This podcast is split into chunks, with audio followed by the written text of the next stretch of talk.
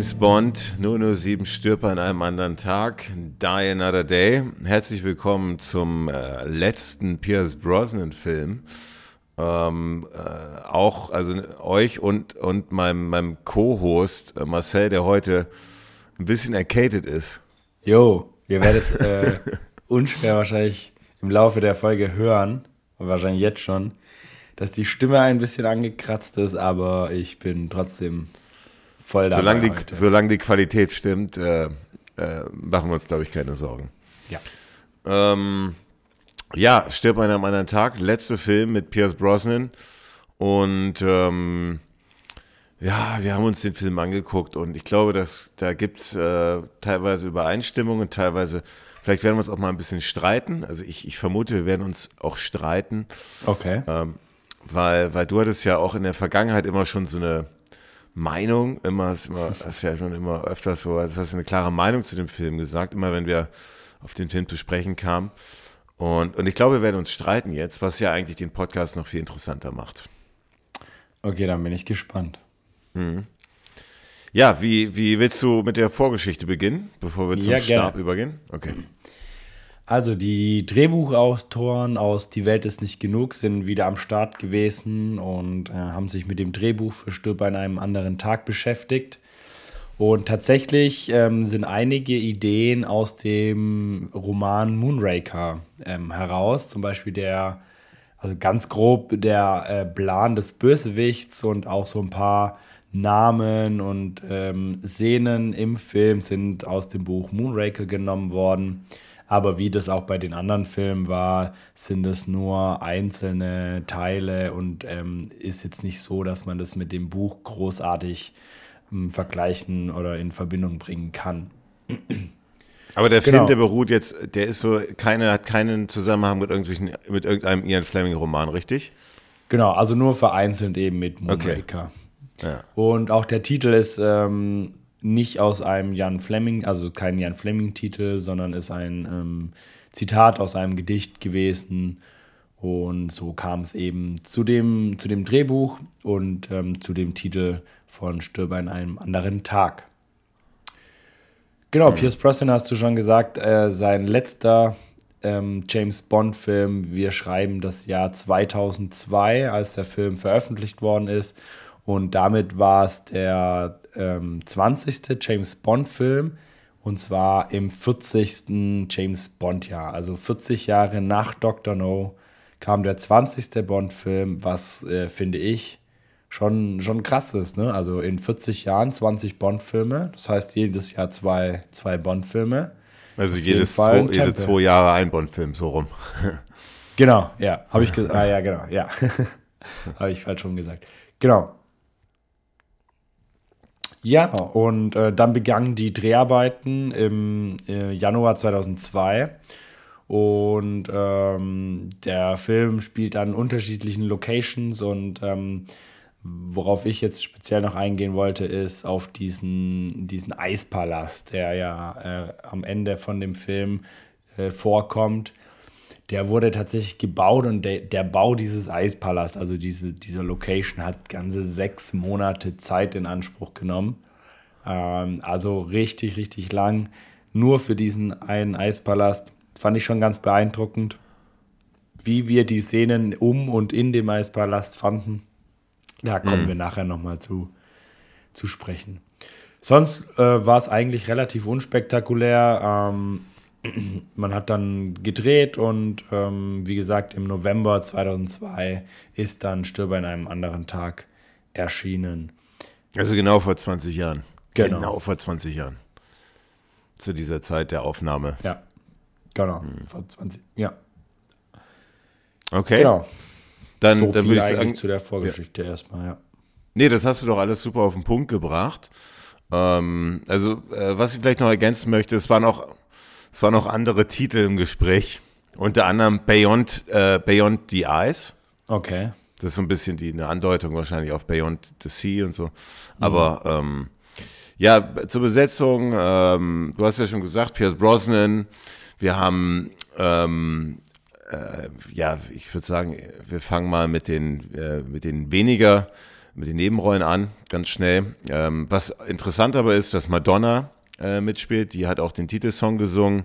Mhm. Ähm, spielt die, die Fechtlehrerin, hat auch, glaube ich, die Goldene Himbeere äh, gewonnen für die, für, die, für die schlechteste Performance, wo ich die gar nicht so schlimm fand eigentlich. Also fand ich eigentlich, finde, fand ich nicht übel. Ich fand die Idee eigentlich ganz witzig, dass man da irgendwie, können wir uns gleich drüber unterhalten. Ja. Ähm, interessant zu erwähnen vielleicht noch ist der, ähm, äh, in den Nebenrollen sind eben, ist der, ist der Sao, das ist äh, ein Südkoreaner, der, ja, der eigentlich ja, der hat, vielleicht kennt man den noch ein bisschen aus Prison Break und dann hat er ziemlich viele so Serien gemacht, so Hawaii 5.0, Marco Polo, Netflix, aber äh, von dem hört man eigentlich auch nicht mehr so, so wahnsinnig viel. Ähm, unser typisches Gespann wieder äh, mit einer Änderung natürlich. Also wir haben Judy Dench äh, als M, wir haben John Cleese diesmal als Q. Also das ist ja jetzt sein erster Film, wo er alleine ähm, die Rolle von, dem, von unserem Des Desmond Llewellyn übernommen hat. Ja. Ähm, John Cleese, klar, es ist äh, eigentlich ist ja eine, eine, eine, englische Ikone, vor allem durch die Monty Python-Filme groß geworden, also Ritter mit der Kokosnuss und, und äh, na, hast du die schon mal gesehen, die Filme? Welche jetzt? Ja, der, der, Sinn des Lebens oder, oder äh, das Leben des Brian, Ritter der Kokosnuss. Äh, nicht alle, aber ein Teil davon, ja. Okay, also der hat da ein bisschen da ist er eigentlich relativ bekannt geworden. Und, aber, aber bis zum heutigen Tag immer noch sehr aktiv im Geschäft. Äh, mhm. John Cleese, englische, englische Legende. Ähm, ja, dann haben wir, ähm, genau, Miss Moneypenny wieder Samantha Bond. Das ist diesmal auch ihre letzte Rolle. Hat auch, äh, hat ja, wenn ich mich nicht irre, bei allen Pierce Brosnan-Filmen die Miss Moneypenny gemacht. Richtig? Ja, genau. Ja, genau. Ja, genau, von Golden Eye begonnen. Als in den in größeren Rollen haben wir Miranda Frost, äh, haben wir haben wir Rosamunde Peak, Rosamunde Pike als Miranda Frost. Die ist schon noch relativ gut im Geschäft. Die kennt man sich immer hier und da. Kennt man aus äh, auch so, so, relativ die Informer, Marie Curie ist zum Beispiel was, was relativ äh, bekannt war. Äh, Hostiles, ähm, Jack Reacher. Also die, die ist noch ganz gut im Geschäft. Ähm, wir haben als Gustav Graves äh, die, Toby, mal kurz ja? zu ähm, ihr noch. Sie hat tatsächlich auch äh, eine, ich glaube auch sogar eine relativ umfangreiche Rolle in ähm, Johnny English. Ähm, Stimmt, du hast recht, du hast recht. Ich glaube im zweiten ja. oder sogar dritten, weiß nicht, ich glaube zweiten Teil. Du hast ähm, recht. Ich glaube ja. nicht im ersten, äh, was ich super amüsant finde, weil sie ja wirklich mal James Bond Girl war. Ähm, ja. Ja, ja, du hast, du hast vollkommen recht. Und das ist, äh, ähm, das habe ich vergessen, das hätte ich natürlich erwähnen müssen. Und jetzt natürlich eine, ich würde sagen, ein Stargast diesmal in der James Bond-Reihe ist, ist äh, beziehungsweise damals war sie auch noch nicht super bekannt, aber Halle Berry, ähm, die ja auch bis zum heutigen Tag eigentlich dick im Geschäft ist. Also jetzt vor kurzem Moonfall von Roland Emmerich. John Wick hat sie mitgespielt, ähm, Kingsman, Cloud Atlas, X-Men. Also richtig, richtige Hollywood-Raketen. Ähm, die, die Halle Berry jetzt mittlerweile auch langhaarig, beziehungsweise eigentlich war sie immer schon langhaarig. Ich glaube, für den, also sie war im größten Nur Teil auch immer. Ja, was ich eigentlich schade finde, aber das ist eine persönliche Präferenz, sorry. Ähm, ja, vor Bond halt, ne, so Beverly Hills Beauties, irgendwelche, welche, so eine Flintstone-Familie, Feuerstein und solchen, solchen, so ein Kram, aber ähm, ich weiß nicht, kann man, man kann schon von einem Durchbruch sprechen. Äh, sie war davor schon auch bekannt. X-Men hat sie kurz vor Bond gemacht oder den Film Swordfish. Ähm, aber, aber ich glaube, Bond war dann so richtig ihre, ihre, ihre, ihre, äh, ihr Durchbruch, dass sie so richtig, richtig in der, in der A-Liga, in der Bundesliga der, der Schauspieler war. Ja, das wären jetzt die Darsteller gewesen. Regisseur, vielleicht noch ganz wichtig, ist der, ist, ist ein äh, Neuseeländer, der nennt sich, also hat einen sehr japanischen Namen, aber ist ein Neuseeländer. Äh, Lee Tamahori. Ähm, kennt man vor allem aus äh, der Triple X-Reihe. Er hat direkt nach James Bond Triple X gemacht. Ähm, aber, aber, aber eigentlich so wie auch die ganzen anderen Regisseure der, der äh, Pierce Brosnan-Filme, oder, oder nicht alle, aber zumindest ähm, da ist nicht mehr viel dabei gewesen. Ähm, neben dem Bond, also so richtige, richtige Krache. Ähm, ja, dann würde ich sagen, steigen wir direkt in den Film ein. Oder, Ja, du oder hast noch willst du noch irgendwas Bösewicht vergessen? No, Gustav Graves. Oh, oh. Ja. Uh, uh, uh, uh, uh. Nee, du hast vollkommen recht. Ich wollte ihn, ich wollte ihn erwähnen, du hast recht, unseren, unseren Bösewicht, ähm, Gustav Graves. Ja, was soll ich sagen? Äh, Toby Stephens ist, ist ein Schauspieler aus ein, Engl ein Engländer. Ja, den kennt man auch jetzt, äh, ich sag mal so, jetzt, ja, der hat so nach James Bond, hatte, also davor hat er Space Cowboys gemacht, den kennt man nur so mit, mit ähm, Sutherland und äh, ähm, äh, mit Clint Eastwood. Danach, äh, nach James Bond, immer mal hier so, so eine, ja, auch keine richtige, also Robin Hood, so eine, so eine, Ferien, so eine, so eine Fernsehserie, aber so richtige, also von so richtigen Krachern würde ich jetzt auch nicht mehr sprechen.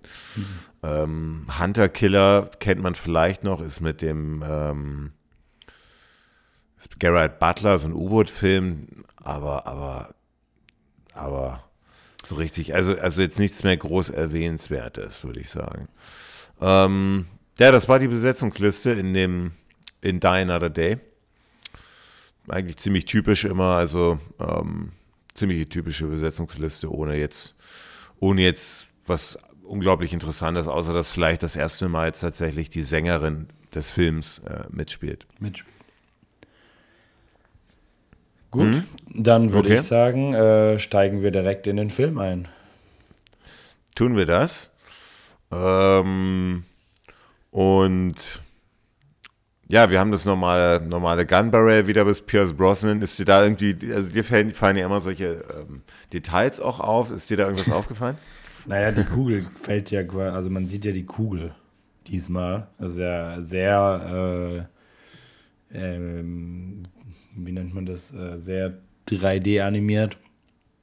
Und man sieht diesmal tatsächlich auch die, die Kugel, wie sie quasi durch die, also entgegengeflogen kommt, dem, dem Zuschauer Einem, quasi. einem voll ins Gesicht, ge Genau. Gesicht geschossen wird, ja. Ähm, Ja, das ist ein neues- Das ist ein Element, damit kann ich leben. Äh, Finde ich jetzt nicht besonders schlecht oder auch nicht gut, also ist okay. Ja, schön, freut mich, dass du damit leben kannst. Ich finde es eigentlich ganz, ganz interessant. Ähm, aber, aber es ist jetzt äh, bestimmt jetzt nicht den weiteren Verlauf des Films, oder? nee, ach, Also geht jetzt gar nicht groß in unsere, in unsere, in Nee, unsere äh, streng Bewertungsskala ein. Nee, nee, nee. nee, nee. Ist alle, alles gut. So, dann kommen wir jetzt, genau, dann kommen wir zu der äh, Eröffnungsszene und, und Halleluja. Also, du kannst ja echt sagen, was du willst über, über, über den Film, aber das Ja. ist ja einer der besten Eingangssequenzen. Ich spreche jetzt von Sequ also Szenen der, Ja. der kompletten Bond-Reihe, meiner Meinung nach. Ja. Also wir sehen, wir sind in, also es spielt in Nordkorea. Ja. Ähm, aber, aber wir sehen, also es spielt in Nordkorea, aber es wurde gedreht auf Hawaii. Ähm, wir sehen 20 Meter hohe Wellen und drei, drei Surfer, die da also richtig, also Monster-Surfer-Aufnahmen. Mega. Oder? Ja, super. Äh, gefällt mir auch sehr gut. Also ich, ich weiß noch, als wir den damals, ich habe den, glaube ich, das war, glaube ich, mein erster Bond-Film, den ich im, Film, im Kino tatsächlich gesehen habe, die anderen nur auf VHS. Ich war da, nee, kann gar nicht sein, weil da war ich erst zehn Jahre alt. Oder vielleicht habe ich mich auch ins Kino geschmuggelt, aber, aber ich weiß, dass ich das, da war ich total beeindruckt von diesen Szenen. Also das waren so drei, drei äh, äh, Profi, Profi-Surfer auf Hawaii, die das ähm, so in der, in der Morgendämmerung äh, abgesurft haben und die, die, ja, Wahnsinn. Also tolle, tolle, tolle, tolle Wellen, äh, tolle, tolle, coole, coole Surfbretter, coole Musik, die man im Hintergrund hört, ein bisschen so eine, so ein bisschen, bisschen ähm, elektronische Drums. Elektronisch, ja. Ja. Ähm, paar Trompeten, so, also man weiß schon gleich, man ist in einem Bond-Film, meiner Meinung nach. Also, Also ich finde den, den Anfang auch äh, definitiv gelungen. Ähm, super, super gemacht mit den, mit den Wellen, mit den Surfern, ähm, wo man auch noch nicht so ganz genau weiß, weil ja, man sieht ja erst nur einen allein und dann kommt noch ein zweiter, da weiß man erst als Zuschauer noch nicht so genau, oh, ist das hier gerade, also verfolgen die sich gegenseitig oder gehören die zusammen oder äh, wer ist es? Ähm, und dann taucht noch einer auf und ähm, ja, man wird da so ein bisschen auch noch im Unklaren gelassen, ähm, was passiert da jetzt äh, als nächstes. Deswegen ähm, auch mit dieser, in, in dieser Morgendämmerung, also sehr duster alles. Äh, genau, Finde ich, ja. find ich durchaus doch gelungen. Ähm, hat mir auch, auch gut gefallen, ja. Ja, dann, ähm, dann sehen wir Pierce Brosnan, wie er sich, also er, die reißen den, den Taucheranzug vom Leib und wir sehen Pierce Brosnan, die in Nordkorea dann plötzlich dann das Surfbrett aufmachen und dann kommt da natürlich diese ganze Equipment äh, zum Vorschein, also so ein bisschen so, so richtiges, also man kann eigentlich sagen, richtige, also Messer und so ein Kram, also man kann sagen, so richtige, so richtige Spione, ja, die ja, sich da, also, also Nordkorea. Geheimagenten, Spione, genau, also, die auf einer genau. Mission sind, ja, das stimmt. Also, also Nordkorea wissen wir, ich komme übrigens gerade aus, also nicht Nordkorea, aber ich war in der, ich war in der demilitarisierten Zone. Erzähle ich gleich noch ein bisschen mehr. Mhm. Ähm, aber, aber jeder weiß natürlich, dass Korea ein abgeschottetes Land ist und da kann man nicht einfach reinspazieren. Und deswegen, äh, es war auch schon vor 20 Jahren so, deswegen äh, wählen die Agenten diesmal diesen Weg und ähm, ja, schleichen sich in so einen, was ist das dann? Schleichen sich durch so, durch so Wälder dann auf so einen, so einen Übergabeplatz. Und dann sehen wir einen Helikopter, der da auch ankommt. Genau. Und ähm, da kommt es dann eben zu so einer Übergabe und ähm, James Bond, der, also nee, kommt nicht zu einer, oder beziehungsweise kommt zu einer Übergabe, der James Bond, also Pierce Brosnan, der schlüpft dann in die Identität dieses, was auch immer, dieses Kontaktmanns. Kontaktmann, ja. Genau. Der, der, der eigentlich eine, der, der ihm so einen Koffer dann mit, mit Diamanten übergibt. Ähm, ja. Genau. Ja, und dann äh, fliegt der Helikopter auch direkt wieder los mit Pierce Brosnan an Bord und ähm, fliegt dann äh, zu einem Waffendepot ähm, und ähm, landet da auch. Und da soll eben diese Übergabe Waffen gegen diese Diamanten stattfinden. Und da treffen wir dann auch zum ersten Mal auf Sau, ähm, der dieses, dieses Waffendepot eben quasi ähm, auch geheim von, von seiner eigenen Regierung und vor allem von seinem Vater ähm, betreibt. Und ja, da geht nicht alles, alles ganz so glatt, würde ich mal sagen. Nee, ähm, also, also zum einen, ich, ich habe ja schon gesagt, ich komme gerade aus der demilitarisierten Zone. Äh, in Korea, in Seoul, da war ich auf einer, auf einer kleinen Reise und äh, da habe ich gedacht, ich mache so einen Tag, also Tag, von Tagesausflug kannst du jetzt nicht sprechen, das war mehr so eine so ein Abenteuerausflug.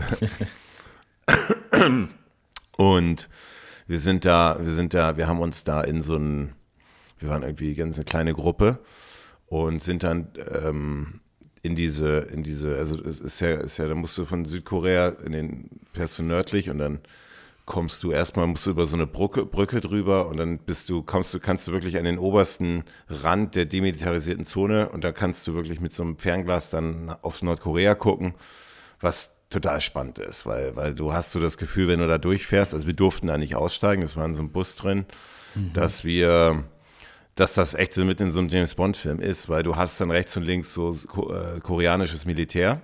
Mhm. Ähm, auch, auch mit diesen, also deswegen haben mich diese, diese Eingangssequenz, ähm, also es spielt ja jetzt auch, wenn wir Sau das erste Mal sehen, das spielt ja in der demilitarisierten Zone.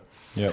Ähm, und, und diese ganzen äh, äh, Lieferwegen, diese Panzer und so. Also Panzer habe ich nicht gesehen, aber so diese, diese Militärfahrzeuge, die, die stehen alle da und das hat mich auch so vom Wetter, das ist in, Nordko äh, in Korea ist das Wetter immer sehr bedeckt alles. Äh, also genauso wie in einem Film war das eigentlich so. Ja? Also ich würde jetzt nicht davon sprechen, dass ich mich wie James Bond gefühlt habe, aber ja, das war schon, äh, das war schon cool. Also als ich den Film jetzt gesehen habe, dachte ich so, wow, das hat war dich schon, erinnert also, an den Film. Haben die gut, also er hat natürlich nicht in Nordkorea also gedreht, aber das haben die gut nachgestellt. Ja. Auch so von der Architektur der, der Gebäude und so weiter.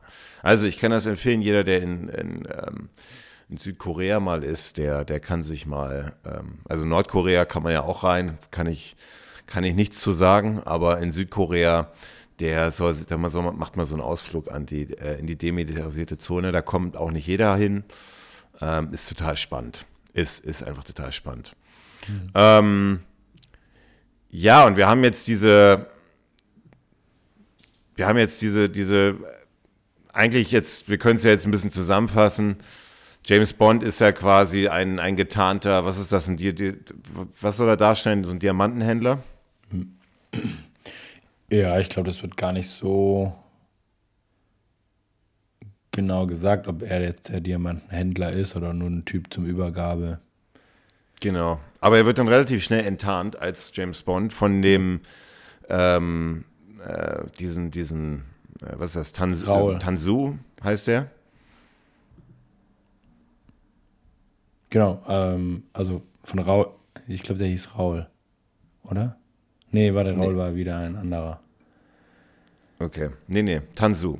Also von dem, Und, genau, von dem, Ange, von dem quasi Angestellten von von Saul. Nee, das ist, nee, nee, das hast du nicht. nee, nee. Da, also Sao ist der, Sao ist ja, ist ja, also der, der Tansu ist der Sohn von dem nordkoreanischen, ähm, diesem, diesem Befehlshaber oder was das sein soll. Der sich dann ja später in, in den, in den äh, äh, Grave sozusagen verwandelt. Ah, okay. Ja, Sao genau. ist ja nur, Sao ist, Sao ist ja nur ein Terrorist, ja, ja. Stimmt, der Sau ist der, also der Sau identifiziert ihn quasi als ähm, James Bond. Genau. Der hat ja dieses genau. Handy, wo er dieses Foto macht. Ähm, und daran erkennt er dann, oder kriegt er dann diese Info, ey, das ist nicht der, sondern das ist eben James Bond, britischer Agent. Und hier kommen wir ja schon zu dem ersten Problem, was ich nicht, was ich ein bisschen schwierig fand. Weil es wird ja gesagt, dass er verraten wurde, dass er quasi als James Bond enttarnt wurde. Und das soll ein bisschen dieses Handy darspielen, darstellen. Ich habe gedacht, das ist alles dann so eine, weißt du, so eine, so eine AI, also eine, eine, irgendwie so ein Suchprogramm oder was da im Hintergrund läuft, so ein Identifikationsprogramm. Das dachte ich tatsächlich auch, ja. Ne, das ist ein bisschen komplett, also ein bisschen, ja. aber er, das ist aber ja so ein bisschen der, der dieses Foto an irgendjemand und der sagt, ja, das ist James Bond. Genau, das ist ja eigentlich ein, ein Schlüsselelement der Story, ne? Bisschen, dass James ja. Bond verraten, nee, nicht ein ja. bisschen ist, dass James Bond wurde verraten und deswegen macht sich James Bond ja auch auf die ähm, äh, quasi auf die, nicht Rache, nicht wie Lizenz zum Töten, aber, aber das war so ein bisschen einer der, der Key-Motivationen. Ja. Und ja, James Bond wird dann enttarnt und dann kommen wir eigentlich zu einer, er hat mich ein bisschen erinnert an Der Morgen stirbt nie. Ähm, das war ja auch, ähm, ist eigentlich der, die, dieselbe Szenario, nur mit, ähm, mit, mit, mit Jets, also mit Kampfjets. Genau, ähm, ja. Diesmal haben wir ähm, so, eine, so eine Luft, wie nennen die Dinger sich? So eine Hoverboote. Fahrzeuge. Ja, genau, so Hoover-Boote. Ja. Und ähm, ja, da kommt es eigentlich auch noch zu einer, dann kommt es dann irgendwie, also der Vater der macht sich, also der Vater von dieser, dieser Oberbefehlshaber, der macht sich da irgendwie auf die, äh, der, der sagt, ich bin gleich da in dieser, in dieser, in dieser, in dieser ähm, Militär, in diesem Militär, oh, was ist das Militär? Ja, auf diesem Umschlagplatz. Umschlagplatz, genau. Und der Vater und der, und der Sohn, da merkt man schon irgendwie, irgendwas stimmt da nicht. Wir sind ja, ja in der demilitarisierten Zone.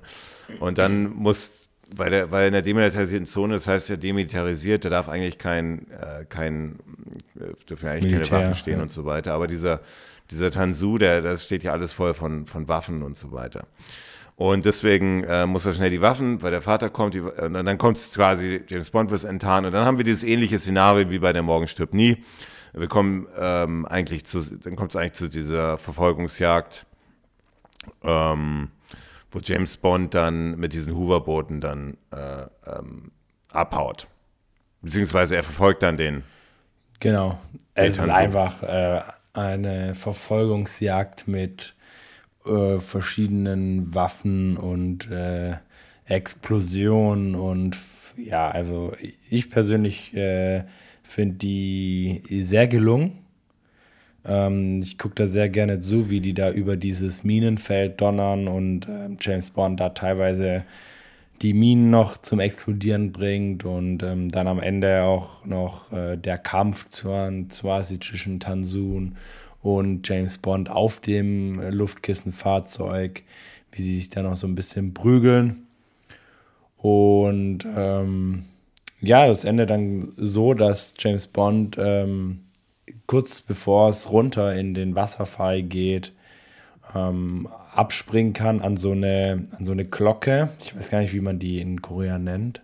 Das sind ja solche, solche ähm, also sind ja fast so religiöse Orte, ne, glaube ich. Also sind so religiöse mhm. Glocken oder so. Äh, auf jeden Fall kann er abspringen und ähm, Tansu stürzt dann eben mit diesem Luftkissenfahrzeug den, diesen Fels hinunter, wo dann äh, unten das Wasser ist. Jeder geht natürlich davon aus, dass er tot ist. Und kurze Zeit später kommt dann ähm, das, das eigentliche, die eigentliche Regierung von Nordkorea mit dem Vater von Tansun. Ähm, und nimmt ihn dann fest, ja. Nimmt dann James Bond fest, genau. Ja, also ich finde diese Eingangs, also die Eingangssequenz, ähm, ich finde die eigentlich ziemlich, ich finde die eigentlich ziemlich gut. Also da ist ziemlich viel Action da. Ich finde, die, die, ich, die ist so ein bisschen sehr, ne, so, so ein bisschen äh, bedeckter Himmel, ist jetzt ein bisschen düsterer mhm. gemacht. Aber, aber ich finde, die steht dieser Eingangssequenz äh, von Golden Eye oder, oder von, also Pre-Title-Sequenz von Golden Eye oder Der Morgen stirbt, die absolut nichts nach. Ja, nee, finde ich find absolut. Ich ja, ähm, also gefällt mir auch gut, gucke ich auch ähm, ganz gerne an. Ähm, Spannung mit, mit toller Action. Mit den Surfern, dann mit den Luftkissen, auch Sachen, die man noch nicht so wirklich oft, beziehungsweise also so gut wie fast gar nicht äh, hatte ähm, in den letzten James Bond-Filmen, also auch so ein bisschen was Neues. Ähm, und deswegen eine, eine durchaus ähm, sehr gelungene Pre-Title-Sequenz, wie ich finde. Ja, also nicht nur ein bisschen gelungen, sondern eigentlich ziemlich, also meiner Meinung ja. nach ziemlich gut. Ja. Ähm, und vor allem bringt die Story auch schon mal äh, ein bisschen, wir haben das ja schon ein bisschen angerissen, da werden wir später die, die, den Bogen spannen. Ähm, aber Pierce Brosnan macht eine super Figur und, und ich finde das Szenario diesmal in, Nord in Korea auch mal was anderes, mal was Spannendes. Es sind keine, sind keine Russen oder so, sondern, mhm. oder, na klar, auch Kommunismus, aber ist mal, ist mal was, finde ich, haben sie sich gut überlegt. Ähm, und ähm, ja, man weiß jetzt immer noch nicht ganz genau, worum es geht. Und jetzt kommen wir schon zu den ersten, jetzt kommen wir zu der, zu der ähm, Teilesequenz. Das ist ein äh, Song von Madonna, ich habe es schon erwähnt, Die Another Day. Ist so, ist ja so ein bisschen elektronisch, elektronischer Song. Ja. Oder schon in den letzten, äh, also, also der letzte Titelsong ähm, von Garbage bei Die Welt ist nicht genug, war ja auch schon äh, mit vielen elektronischen Elementen. Jetzt ist es wirklich sehr äh, ja, gehen sie sehr, noch einen Schritt weiter. Elektronisch und, und poppig und ähm, ja. wenig, ja. eigentlich so wenig Bond-like, ne? So ein bisschen. Ja, gar nichts. Also, also eigentlich so einer der, also meiner Meinung nach einer der schwächeren äh, Bond-Songs und, und schade, würde, weil. Genau, ich würde sogar weitergehen und würde sagen, es ist der, der schlechteste. Min, mindestens bis dato der schlechteste. Ja, das äh, weiß also, ich nicht. Also, ich persönlich mag, also ja ich finde, es ist einfach, er, er, passt einfach nicht, nicht zu Bond und ich finde auch, ähm, also der, der Song an sich ist einfach auch nicht, nicht wirklich ja. gelungen, ja, finde ich.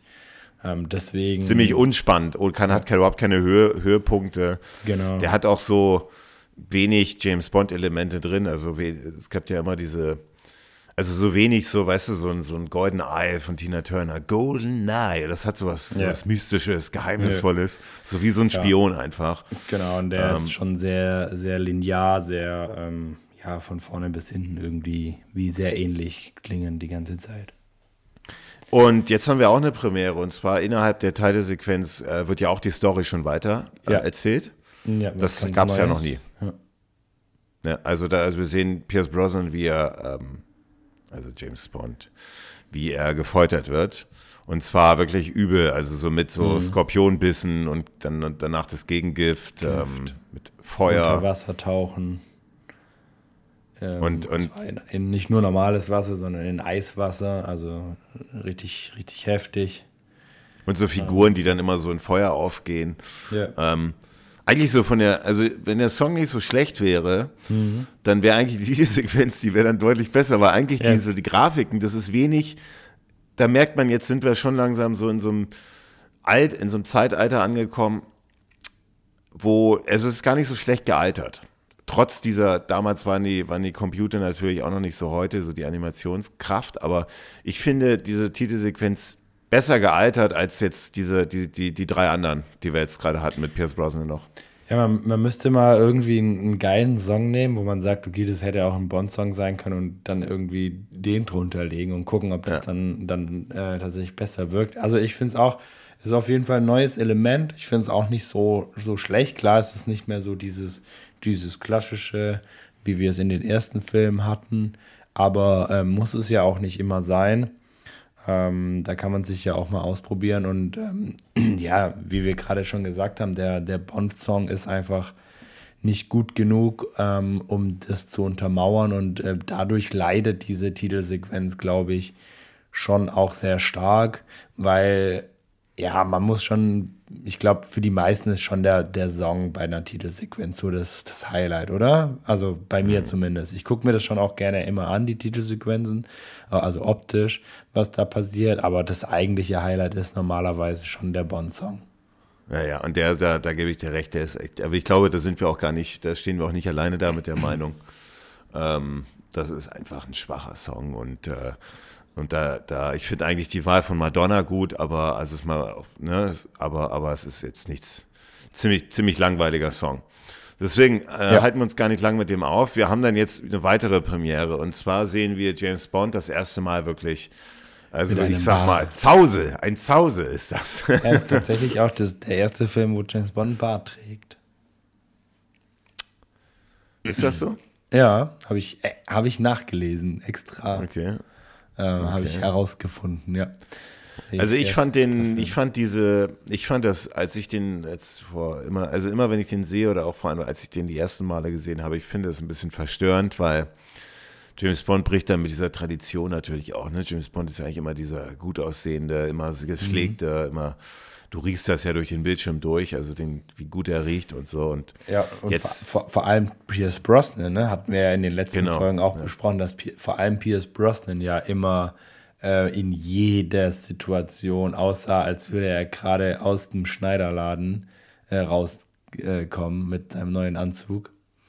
Und äh, ja, jetzt hast du hier ähm, James Bond, natürlich auch zum ersten Mal äh, über lange Zeit gefangen und gefoltert.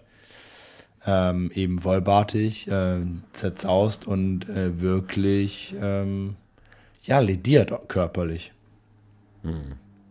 Ja, das ist eben dieses, es geht aus der, aus der Titelsequenz heraus. Aber ich fand das ein bisschen verstörend. Also es hat mir irgendwie einfach nicht so gut gefallen weil das ist irgendwie, das geht, das ist gegen, geht halt gegen diese Bond-Tradition und als, als Traditionalist, da bin ich halt ein bisschen, da bin ich da allergisch gegen, gegen sowas, ja.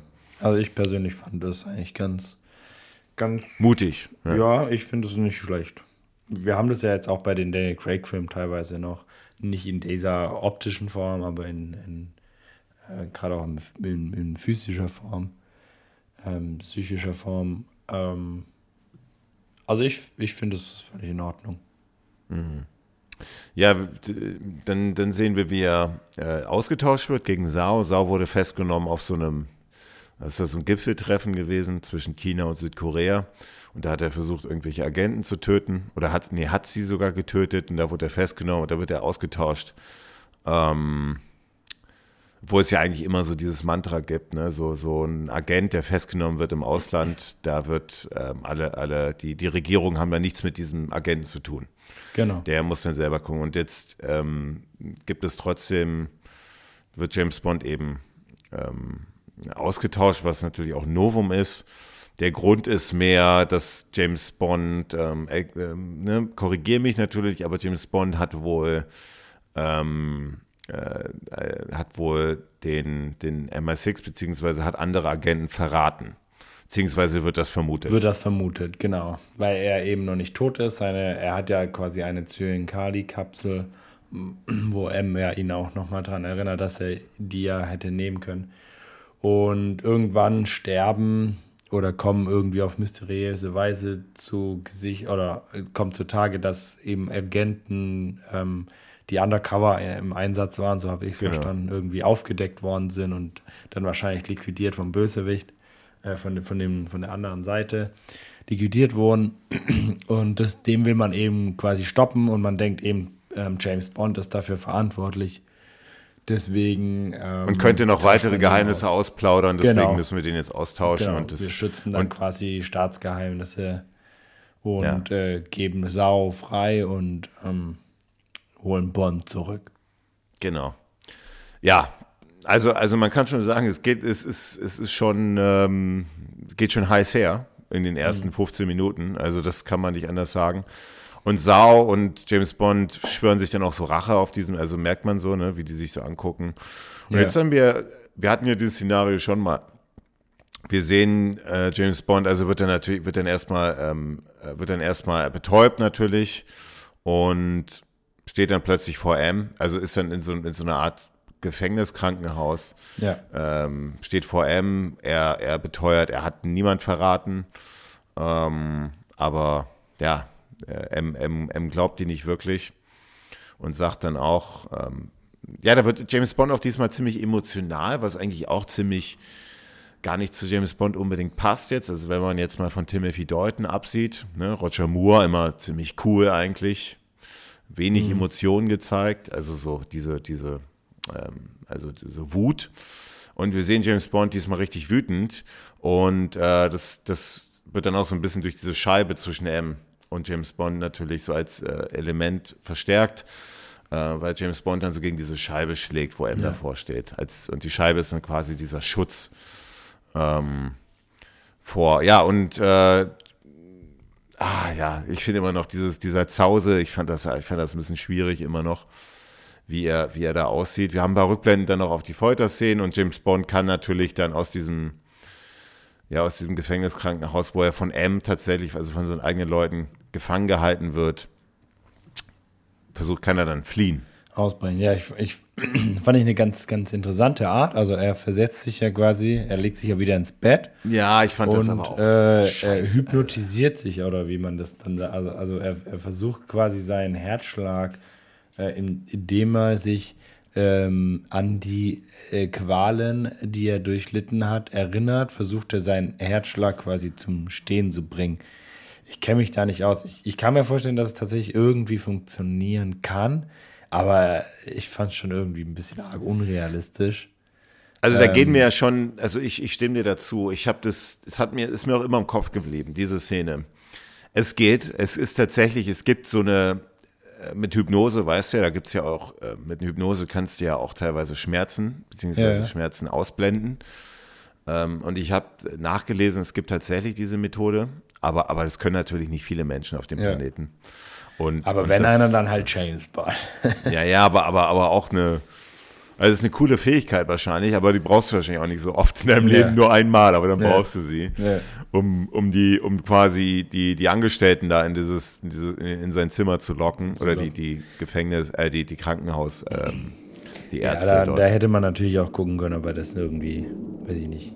Ja, ist nicht schlimm, aber ähm, wirkt natürlich ein bisschen übertrieben. Total.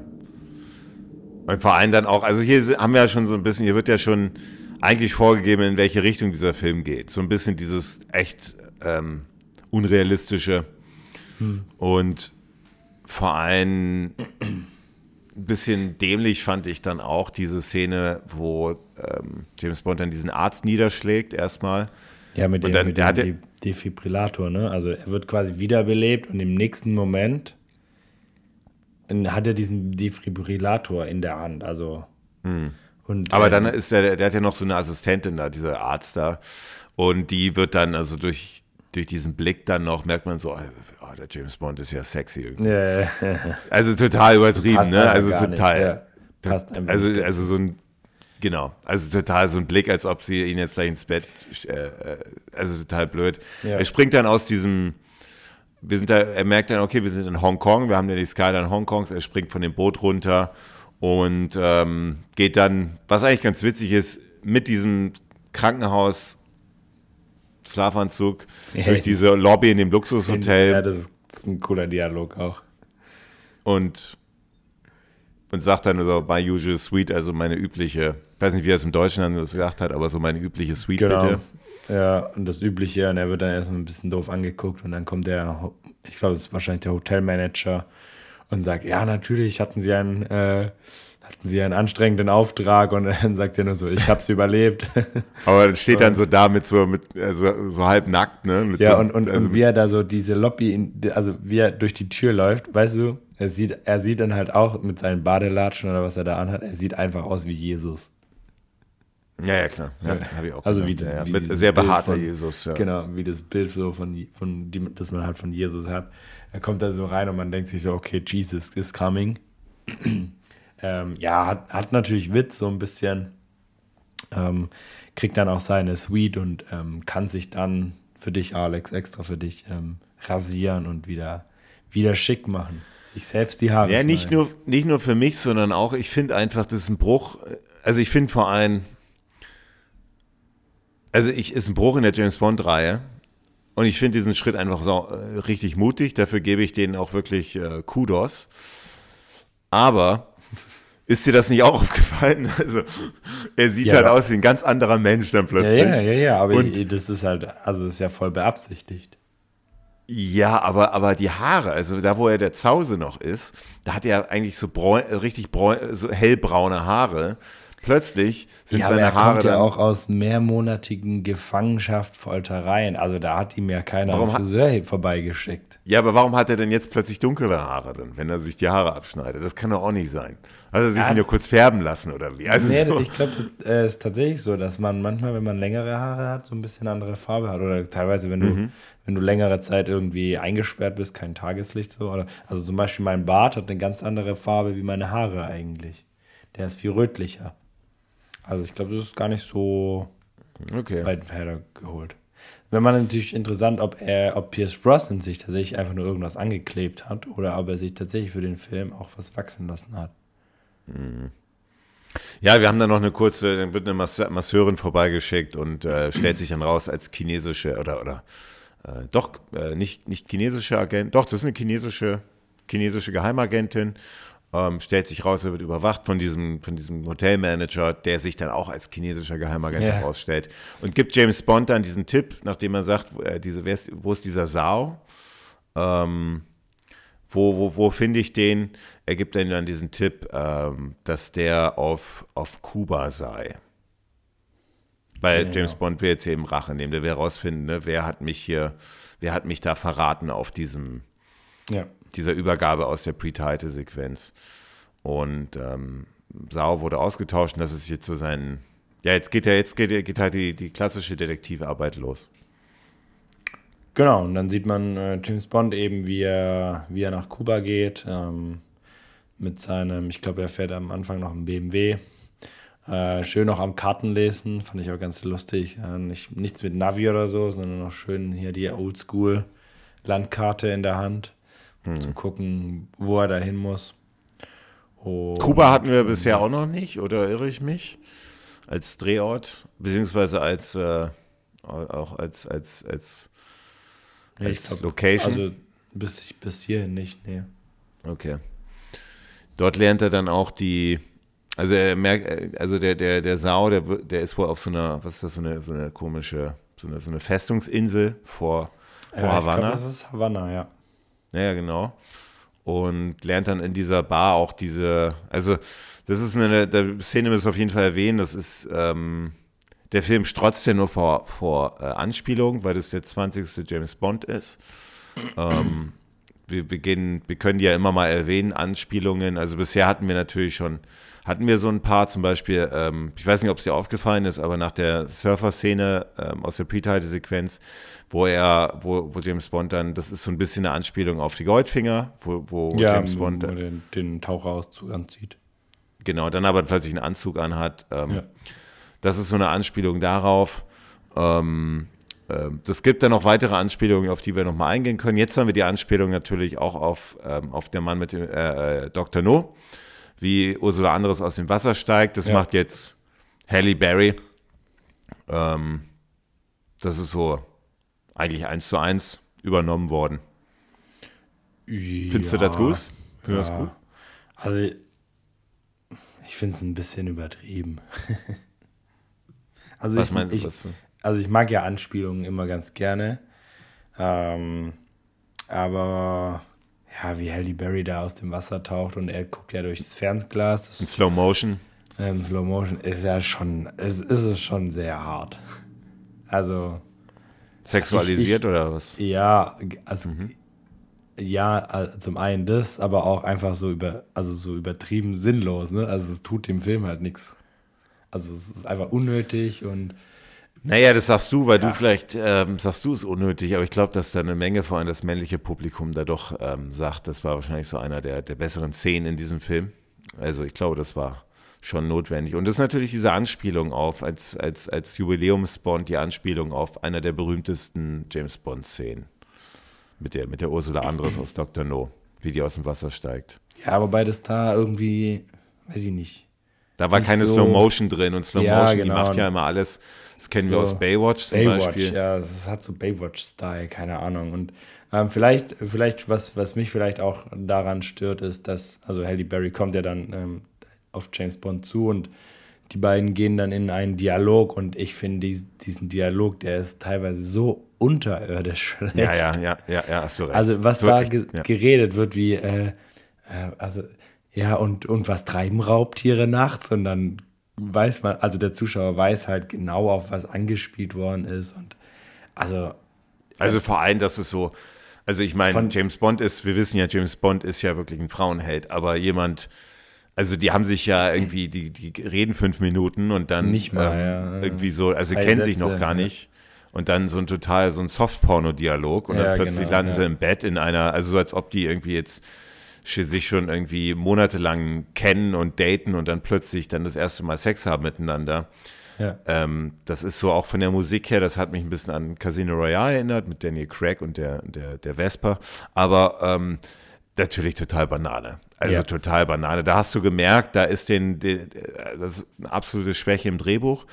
Da mussten die den Film irgendwie vorantreiben und haben da dem einfach diese, dieser, ähm, ähm, dieser, dieser, dieser, dieser Dynamik zwischen den beiden einfach nicht genügend Zeit gelassen, dass sie da irgendwie nach fünf Minuten dann im Bett landen, einfach so, so wild, also so. Ja, yeah, yeah, also ganz, mit ganz wilden also, Dialogen und dann auch, auch die, die sehen im Bett, dann, dann äh, packt sie auf einmal ihr Messer aus und James Bond denkt sie, er, er, er wird jetzt eher stochen oder so und dann, dann schneidet sie einfach nur eine Feige auf, so während des Sex und isst hm. eine Feige und du denkst dir nur so, echt jetzt so Wirklich so, warum? Einfach nur warum? Ja, ja. Ähm, also total, total. Also, ja, nee, das ist, da stimme ich dir vollkommen ja. zu. Ja. Gefällt mir nicht gut. Aber trotzdem finde ich, also jetzt, ähm, klar, das ist nur eine erhebliche Schwäche, aber jetzt sind wir 45 Minuten im Film drin. Als ich den gesehen habe, da dachte ich schon so, hey, also bis natürlich diese Schwächen, die wir besprochen haben jetzt, aber es ist eigentlich ein guter Film bis hierhin. Wir haben eine tolle äh, Pre-Title-Sequenz gehabt.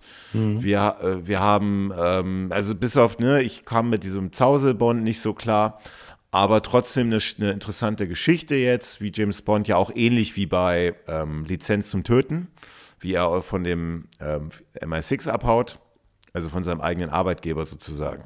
Ja. Ähm, sehr, auch eine Anspielung wieder.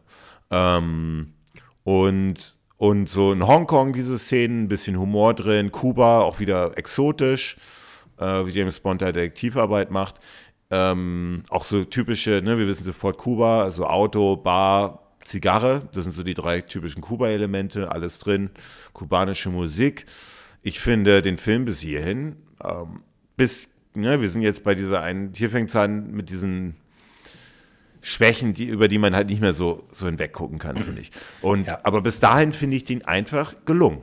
Also ich finde, da, da ja. steht ja einem den anderen, also vielen also, anderen Bond-Filmen nichts nach, bis hierhin. Bis hierhin. Ja, ja. also äh, vor allem, also für mich das Highlight ist tatsächlich die, die Pre-Title-Sequenz in dem, in dem Film. Dann kommt äh, mit, dem Titel, mit der Titelsequenz äh, die erste sch richtige Schwäche. Ähm, und dann dann hat er noch so, ja, wie du sagst, vielleicht so eine Viertelstunde, 20 Minuten, wo er, wo er, ähm, wo er eigentlich noch ein klassischer James Bond auch ist. Äh, die Dialoge mit M und so auch ganz gut sind, weil M auch echt sauer ist und das Verhältnis so wieder mal angespannt ist. Ähm, klar, das mit dem, mit dem jetzt sich in, in, ins Koma äh, hypnotisieren und dann, wie er dann da rauskommt, okay, nicht so toll, aber kann man noch verkraften. Und ähm, tatsächlich, und das habe ich mir tatsächlich hier auch aufgeschrieben, ist, mit dieser Sequenz mit Halle Berry ändert der Film seine Qualität. also, das liegt nicht an Halle Berry, ne? also jetzt nicht falsch verstehen. Ähm, aber das erste Drittel ja, ja. ist okay, ist gut. Deswegen habe ich das ja gerade angesprochen, genau, weil ich genau dasselbe empfinden, empfunden habe, wie du in deinen Notizen festgehalten hast. Ja. Genau das ist mir in dem Film aufgefallen. Und, und, und ich habe, also ich meine, Erklärung gibt es sowieso nicht, aber, oder beziehungsweise wissen wir nicht. Aber ich stimme dir da 100% zu, der mhm. ist, also ab dem Zeitpunkt mit Halle Berry, wo die aus dem Wasser kommt, mit diesen, sogar diese Dialoge, die davor alle waren, die waren alle die total waren okay. in Ordnung. Ja, ja, ja. nichts auszusetzen, ja. Aber wie schnell die mit Halle, mit, mit, mit Halle Berry im Bett landet, ähm, diese, diese, das ist, das ist, da fängt es an. Und jetzt geht er ja auf die, die, also auch so wie James Bond, jetzt musst du mir mal aushelfen, wie James Bond wacht ja nach der Nacht mit Halle Berry auf und sie ist verschwunden. Ja. Welche James Bond-Filme kennst du noch, wo das der Fall ist? Wo James Bond, normalerweise ist doch James Bond immer derjenige, der verschwindet. Nach der Nacht. Ja, wo sie dann im Bett liegt und wo es da hatten wir aber tatsächlich schon. Ähm, hatten wir schon welche, ne? Aber welche waren welche. das? Ah, ich überlege gerade. Ähm, das ist, da lässt sie ihm die Spielschulden da. Welche ist Ah ja, genau, das ist der, ähm, ähm, die dunkelhaarige. Ne? Das ist äh, Diamantenfieber? Nee. Nee, nee, nee. Ah, jetzt komme ich gerade nicht drauf. Den habe ich erst letztens mal gesehen. Ist ja, das im Geheimdienst ihrer Majestät? Haben, ist das im Geheimdienst ihrer Majestät? Nee, nee, nee, nee, nee. Nee, nee, das ist, da gibt es ja keine, kein Casino. Ähm, wir, nee, du hast recht, da gibt es ein Casino. Doch, doch, doch, doch das ist in der Anfangsszene. Ich, doch, das ist, ähm, das ist, ja, er heiratet sie später sogar, glaube ich. Ich glaube, das ist der Film. Stimmt, ja. Da sagt er sogar, sogar ihre Schulden hat sie beglichen. Ja, du hast recht. Aber da gab es noch so ein paar andere. Aber normalerweise ist doch immer eigentlich Bond derjenige, der, der abzischt. Also das ist doch. Ja, es ist häufiger wahrscheinlich als äh, andersrum, ja. Hm. Ja, wir haben jetzt ja, und der James Bond macht sich dann auf diese, diese, ähm, diese Medi, diese, diese, diese, stellt sich dann raus als so eine Art, so eine, so eine äh, Krankenhausinsel, äh, also eine, so eine kleine Festungsinsel, wo eben so eine, so eine, das ist kein Krankenhaus, was ist es? Das ist so eine, so eine Surgery. Ähm, ist, was ist das? Äh, ich weiß jetzt nicht, was du mit Surgery meinst. Ja, so, so eine, das ist ja der, der, der ganze äh, Punkt dieses Films auch, dass ähm, James Bond hier erfährt, dass die hier äh, komplette Identitäten neu geschafft werden können, also, also vom, also ähm, Schönheitschirurgie. Ja, ist, ist, einfach eine Klinik, oder? Also ja, so eine Chirurgie. Ja, Und das ist eben das Besondere. Nehmen, ja. Das ist ja das Besondere, dass hier, ähm, da trifft er dann auch Sau, wie er unter diesem der, wie er da unter diesem diesem Glas. Ja, jetzt wird es ein bisschen Computer. absurd auch. Ja, also das ist dieser Gedanke ist der, dass man da Menschen so. genau, dass man da Menschen komplett äh, komplett andere Identitäten geben kann. Also ja. also nicht also vom vom vom Aussehen her. Und, und Sao liegt dann da drunter. Wir sehen ihn das erste Mal mit. Ja, mit auch, aber auch wie, wie die, also, also auch die Sprache, also die, die lernen dann da in diesem, die Stimme, ja, in ja. diesem Schlaf das hat mich so ein bisschen, sorry, an Inception erinnert. Da gibt es ja auch diese Träume. Und ähm, also in diesem Schlaf, in diesen Träumen wird dem Gehirn quasi irgendwas vorgespielt, ähm, wie Stimmen und Sprache. Und das soll der Körper dann quasi übernehmen. Und man hat dann eine eigene, eine neue Sprache, neue Stimme. Ähm, ja. Bisschen weird, er klopft da, also James Bond klopft da ja auch gegen dieses Glas und es passiert erstmal nichts. Ähm, erst als er diesen, diesen Tropf dann quasi mhm. zu, zuhält, merkt dann Saul, dass er Besuch hat. Ja, Besuch ist gut. Und dann gibt es gibt's eine, eine bisschen eine, also Sau versucht dann zu entkommen ähm, aus dem Gefängnis. Dann gibt es so eine kleine Verfolgungsjagd, die eigentlich ganz gut gelungen ist. Ähm, Pierce Brosnan mhm. wie immer ziemlich cool. Ähm, Sau kann dann aber, kann dann aber flüchten. Genau, und ähm, gleichzeitig sieht man ja noch, dass ähm, Halle Berry also ähm, die Akten durchforstet, die sich ja quasi auch dafür interessiert. Ähm, also Jinx ähm, im, im, im Film. Und ähm, ja, dadurch wird, wird dann da auch irgendwann dieser, dieser Alarm ausgelöst. Ja, und von hier geht es dann eben weiter, weil wir sehen äh, Sau, der natürlich stark verändert ist. Äh, und der hat noch diese, der hat so Diamanten im Gesicht, Ja. die so einge, also Ja. die sind so eingesp, einges, eingesprungen und das kommt noch aus der Pre-Title-Sequenz da, Ja. wo der James Bond hat da nämlich, haben wir nicht erwähnt, hat er eine Bombe unter diesem Diamantenkoffer ähm, explodieren lassen und Sau Genau. stand genau daneben und dann sind diese Diamanten in sein Gesicht Sein Gesicht. ge ge gesprungen, also beziehungsweise geschossen worden. Und ähm, das ist so jetzt der nächste, ähm, äh, der nächste Hinweis. Ähm, jetzt, der nimmt der, also Sauer verliert in dieser Prügelei mit Bond eben einige dieser Diamanten aus dem Gesicht und James Bond kann die dann, ähm, steckt die Einsammeln. dann ein. Und, die, und diese Spur dann, was ich auch ein bisschen absurd finde, weil diese, obwohl das macht dann vielleicht Sinn, aber diese Diamanten hätte er ja auch schon in der Eröffnungssequenz einstecken können. Ne? Klar, er wurde dann, er wurde dann gefoltert und, und festgenommen und so weiter, aber trotzdem, das ist ja jetzt auch so ein, so ein, so ein, so ein, so ein ähm, doch sehr, sehr, sehr ähm, wichtiger, wichtiger ähm, äh, Key-Element. Ja. Und diese, diese Diamanten, die führen ihm zu diesem Gustav Graves, der diese, der so, was besitzt der? Der besitzt Minen. Minen, aber erst ganz frisch und irgendwie auch auf mysteriöse Art und Weise. Man weiß nicht genau, äh, woher er diesen Tipp bekommen hat. Auf einmal hat er, hat er ein ganzes Minenfeld, äh, Minenfeld, ähm, ähm, ja doch, ein ganzes, ganze, ganze Diamantenfeld, ähm, wo irgendwie ein Riesenvorkommen an Diamanten an, ähm, geben soll. Ähm, es stellt sich dann aber relativ schnell raus, dass es eben ähm, afrikanische Blutdiamanten sind. Und die eben zu diesem Gustav Gray führen und ähm, dem stattet James Bond dann einen Besuch ab. Bevor wir da hingehen, finde ich ja. aber noch, ähm, bei, dieser, bei dieser Verfolgungsjagd am Ende äh, ist ja auch so ein bisschen wie bei Der Morgen stirbt nie, dass äh, Halle Berry ist ja also äh, auch eine andere Agentin, hatten wir ja bei Der Morgen stirbt nie auch. Und die kommen sich da auch immer wieder in die Kreuze, ne? äh, in den Weg. Ne? Ist ja im Prinzip, im Prinzip genau Haben wir in Gleiche. einigen James Bond-Filmen schon gehabt. Genau. Sowas. Und ähm, Spion, der mich liebt, ist wahrscheinlich so der prominenteste Vertreter davon. Genau. Und ähm, Jinx, ähm, die, sie springt dann irgendwann von dieser Klippe runter. Sie lässt sich dann so fallen, rückwärts. Und das, das, das wird gezeigt. Und äh, das ist zum ersten Mal auch schon ein Vorbote für das, was dann später noch kommen konnte. Ein sehr, sehr übertriebener Einsatz von CGI. Weil Das sieht so scheiße aus. Ja, ja. Wo man sich denkt, so, oh Mann, hättet ihr, hättet ihr einfach nur gezeigt, wie sie sich rückwärts runterfallen lässt, wäre völlig in Ordnung gewesen. Also, ähm, ja, auch da haben wir schon tatsächlich ein Vorboten von dem Elend, was uns noch. erwartet. Ähm, jetzt, der Gustav Graves, der hat irgend so eine, so eine, so eine äh, PR-Show, so eine Marketing-Show in London und jetzt ist auch so und, und, und schwingt sich dann aus dem Flugzeug mit so einem, das ist auch eine Anspielung an ah, die berühmte Szene von dem, äh, was ist das, der Spion, der mich liebte, von der Pre-Title-Sequenz, wo Ja.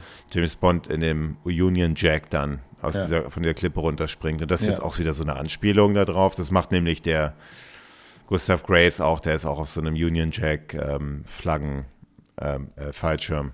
Ja, Und, und ja, aber James Bond versucht dann eben äh, Kontakt aufzunehmen zu ihm. Er ist aber, wie er merkt, auch jemand, an dem man schwer rankommt, weil der, weil der doch sehr, ähm, weil der eben sehr, sehr, was ist das, so ein, so ein ja, ist halt so eine, bekannter, ja, so, ein, so eine polarisierende Figur. So. Ich glaube, ich würde ihn jetzt eher, eher so vielleicht mit Elon Musk vergleichen, so ein bisschen. ja genau, ja, ja. ähm, ja, halt so eine, so eine Figur, die gern am ähm, Mensch, der gerne im Mittelpunkt steht und sich's gut gehen lässt. James Bond, äh, also er findet eben raus, dass Gustav Graves auch in, der, der, der fechtet. Also das Fechten ist so ein ganz großes Hobby von ihm und James Bond geht dann in diese Fecht, in diese, dieses, das ist eine Fechtschule. Und jetzt haben wir auch diesen kleinen Cameo-Auftritt von Madonna, für den sie auch so die, die goldene Himbeere wohl bekommen, oder nicht wohl, hat sie bekommen. Was ich nicht nachvollziehen kann, weil ich finde, sie ist, ich finde, die macht das, ich meine, die spielt jetzt nicht, man sieht die vielleicht insgesamt zwei Minuten. Oder Ja. Eine Minute, also, also Also es ist jetzt nicht, also an ihr lag es jetzt nicht, dass der Film schlecht war, sage ich mal. Ähm, also ja, schlecht also- war, also wir haben ja, wir sind jetzt erst in der, in der durch, die, durch die Hälfte. sch schlecht wurde. Hm. Noch schlecht. Nee, also äh, ich finde, da kann man jetzt auch nicht so viel. Ähm, also ich glaube, wenn es irgendjemand gespielt hätte, also irgend, irgendjemand, irgendeine Unbekannte, hätte sich dann wahrscheinlich niemand drum geschert. Ja, ja. Ähm, so war es halt ihr Name, deswegen äh, war das irgendwie was Besonderes. Ähm, ja, es tut dem Film aber, finde ich, jetzt nichts gut und nichts Schlechtes. James Bond ähm, geht dann quasi, bietet sich dann so als Fechtpartner an von dem Graves und äh, das haben wir schon öfters ja auch wieder so eine Anspielung, ne, an so vielleicht Goldfinger, wo James Bond mit ihm golft und ihm dann sozusagen ähm, so auf die Schliche kommt. Äh, jetzt haben wir dasselbe mit dem, ähm, mit dem, mit dem Fechten und äh, der Fechteinsatz ist dann äh, ein, ein, einer, einer seiner Diamanten. Und äh, dann merkt Gustav Crave das erste Mal, okay, dieser, dieser, dieser äh, James Bond, das ist einer, der will mir auf die Schläche kommen. Und dann kommt es auch wieder zu einer, also ich finde, die sind, die sind gut gedreht, die Szenen. Also wir haben dann eine, es fängt dann mit einem einfachen, mit einer ein, einfachen äh, Fechtkampf an zwischen Gustav Grace und, und, Pierce Bro äh, und James Bond. Aber der eskaliert dann halt total. Ja. Und zwar nicht nur, also, also total übertrieben. Also die hacken, also es sind ja eine Menge, sind Leute von der Presse, glaube ich, da, das sind eine Menge Mitarbeiter von dem Gustav Graves. Und dann ist das noch in so einer, was ist das, einem ehrwürdigen Gebäude, wo auch noch so viele Mitarbeiter halt da so rumlaufen. Also wir haben einige Leute und dieser, dieser Fechtkampf eskaliert halt so sehr, dass, also so, dass da, also, ne, da wird eigentlich normalerweise in jeder wird sagen, ey, die, die wollen sich, also so, dass sie sich umbringen wollen. Umbringen Hast du das wollen. Gefühl, wenn du Ja, guckst? ja, klar. Was natürlich total aus dem, total verrückt ist, weil sind Ja, also, also, dass Gustav Gray ihn umbringen will, James Bond, das ist ja noch nachvollziehbar. Im späteren Verlauf erfährt man ja da noch, warum. Ähm, und, aber James Bond hat ja mit dem, mit dem erstmal so eigentlich nichts zu tun. Und auch James Bond, also ist ja jetzt nicht so, dass er irgendwie den Schritt zurück macht und sagt, hey, beruhigt euch mal und so, sondern auch er will da auf einmal auf, auf Teufel komm Rauch so komplett eskalieren und da äh, keine Schwäche zeigen.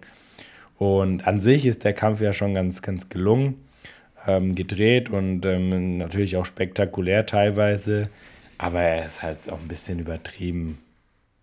Also, nee, nee da wäre ja schon viel eher einer dazwischen gegangen.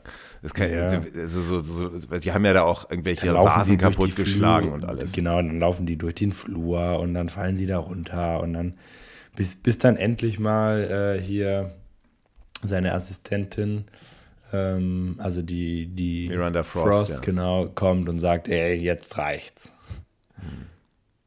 Also so ein bisschen, ja, ja. Also so. Aber trotzdem jetzt äh, von der, von der, von der, von der Machart und so ist das schon okay. Also gut Ja. gedreht worden, aber halt so, wo du davor sitzt und denkst so, hä, wieso? Das ist einfach alles andere als realistisch. Da wäre schon da deutlich früher einer dazwischen gegangen. Was Grave dann macht, der lädt ihn ein, ähm, also Bond lädt, äh, lädt Bond ein auf seinen so einen isländischen äh, Eispalast, weil er da irgendwie so eine, so eine, so eine Raumfahrtprojekt vorstellen möchte. Genau.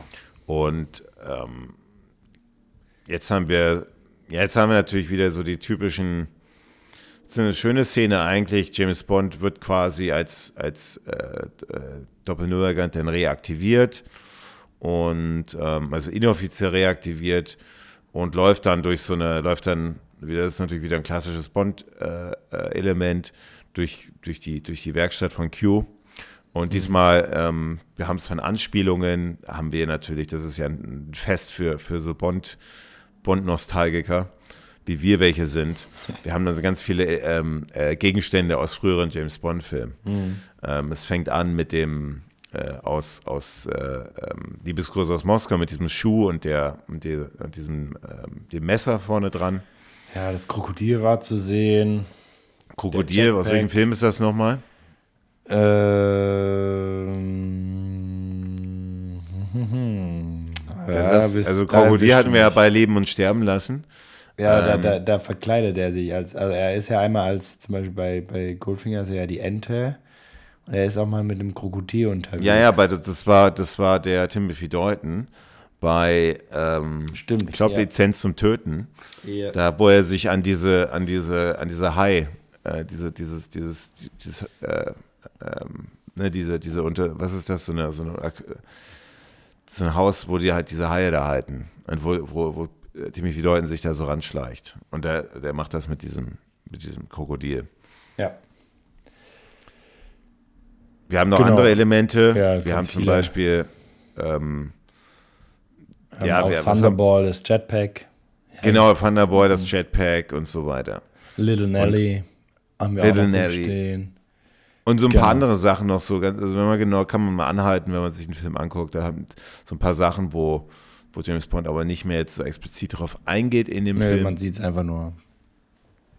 Und jetzt kommen wir natürlich zu einem, dann bekommt er ein neues Auto zugewiesen, wie auch immer, jedes Mal. Und das ist natürlich jetzt eine, eine abs absolut absurde Szene. Also Ja. ähm, die stehen in dieser, das ist quasi, soll so ein bisschen diese Londoner Subway darstellen, ähm, wo eben dieses Geheim, Mhm. Eigentlich ganz Geheim, schön. Geheimlabor ist, haben sie auch gut gemacht wieder vom Set-Design. Ja. Und dann fährt diese, diese, ähm, ja, dann wird das neue Auto präsentiert und James Bond sieht erstmal gar nichts. Q sagt, hier ist ihr neues Auto. Und ähm, stellt sich heraus, das ist eigentlich ein, ein Auto, was diesmal ähm, ein besonderes Special Effekt hat. Und zwar kann es sich unsichtbar machen. Ja. er hat irgendwie, weiß ich nicht, wie viele Kameras verbaut und kann so seine Umgebung scannen und diese dann auf die, auf die Oberfläche projizieren, sodass man's- Da fragst du dich so ein bisschen, was haben die Drehbuchautoren, was haben die Was geraucht? haben Ne? die gesoffen, ey. Ei, ei, ei. Dieses wunderschöne, also dieser wunderschöne Aston Martin Hm. äh, kann sich unsichtbar machen. Und James Bond will das auch irgendwie erstmal nicht glauben. Und dann kommt da diese, dieser typische, Dia, also dieses typische so im Sinne von, ja, ich schätze nie, wenn es um meine Arbeit geht. Ne? Also ist ja bei Q ganz. Aber der Zuschauer kann es eben auch nicht glauben. Und dann denkt man sich ja wirklich so, ja, nee, das haben sie jetzt nicht, also das ist nicht wirklich. Also, aber doch, wir werden es später noch in, in Action sehen. Dieses Auto kann sich unsichtbar machen. Ja, es ist absurd. Und, und ähm, da wird ja James Bond, da wird, also der James Bond äh, war ja schon immer surreal, aber jetzt haben sie die Film, also die, die Bond-Macher eindeutig eine, eine Grenze, meiner Meinung nach, Ja, überschritten. voll. Also- weil, weil, also James Bond war immer surreal, wo du dich halt immer fragst, wie kann, äh, wie kann Pierce Brosnan so gut aussehen, nachdem er aus so, so einem, Ja. sich so abseilt aus so einem Hochhaus Hm. und davor irgendwie noch ein paar Bomben da reingeschmissen, also ein paar Granaten da reingeschmissen. wie, es äh, wie gibt ja kann, auch ganz viele unrealistische Gadgets, aber die sind halt irgendwie immer so gewesen, dass du dir gedacht hast, so als, als Nicht-Fachmann so, hm, vielleicht ist es ja irgendwie möglich. Also gerade, also ich denke an dieses kleine Atmungsgerät, ähm, wo man sich denkt, so ja, vielleicht haben die da rechts und links einfach so Mini-CO2-Patronen reingesteckt, vielleicht geht es ja wirklich irgendwie, aber jeder weiß halt und es ist jetzt äh, 20 Jahre später. Und ähm, es gibt ja viele Gadgets, wie zum Beispiel die ersten Navis bei Goldfinger. Ich glaube, da haben auch viele gesagt, boah, ja, das ist, das ist cool, aber das werden wir nie in einem Auto sehen. Das hat man heutzutage. Aber ein unsichtbares Auto. Also, so, also, also halt, diese ah. Gadgets, so, so drehbare äh, Nummernschilder und so weiter, das ist ja alles was, das kann man ja technisch hinbekommen. Oder Ja. dieses, Halt was du damals ja hattest, so vor. Aber du musst natürlich auch so sehen, vor 30 Jahren, da gab es ja auch schon so ein paar Bond-Filme, ich glaube, das war vor allem der, der, ähm, wo die auf Sardinien sind. Nee, nicht Sardinien, der, der Roger, äh, Spion, nee, was war es, der äh, in tödlicher Mission und der Spion, der mich liebte, mit diesem äh, Video, Video, ähm, äh, wo man mit per Video anrufen kann. Und man sieht sich da. Also das, was wir jetzt ja schon haben, so FaceTime und so weiter, Skype. Und damals haben ja auch viele gesagt, das wird erstmal, ähm, das ist unrealistisch und dann wurde es möglich. Ähm, das war auch, wo man wahrscheinlich damals auch gedacht hat, hart an der Grenze. Aber ich glaube jetzt nicht, dass wir jetzt, also ich meine, der Film ist jetzt auch schon 20 Jahre her, wir haben immer noch keine Ja, äh, eben. äh, Also das unsichtbaren auch Autos. Also es ist auch total, also ganz, ganz ehrlich. Das geht, also die einzige Möglichkeit, die nur geht, ist mit, ähm, äh, mit so, mit so äh, Spiegel, visuellen Spiegeleffekten. Da gibt es Ja, schon, aber halt nicht ich in meine, da gibt es, also so Also Zauberer, das- also es gibt ja so Auto Ja Zauberer, dann irgendwie 200 km/h aufwärts oder so. nee, nee, das ist, das geht nicht, aber, aber, aber so David Copperfield und so weiter, der kriegt das schon hin, so eine, solche Dinge verschwinden zu lassen, aber die bewegen sich halt nicht. Und, Die sind und das halt ist natürlich. repariert. Ja. Ja. das ist ja natürlich nur eine optische Täuschung dann. Genau.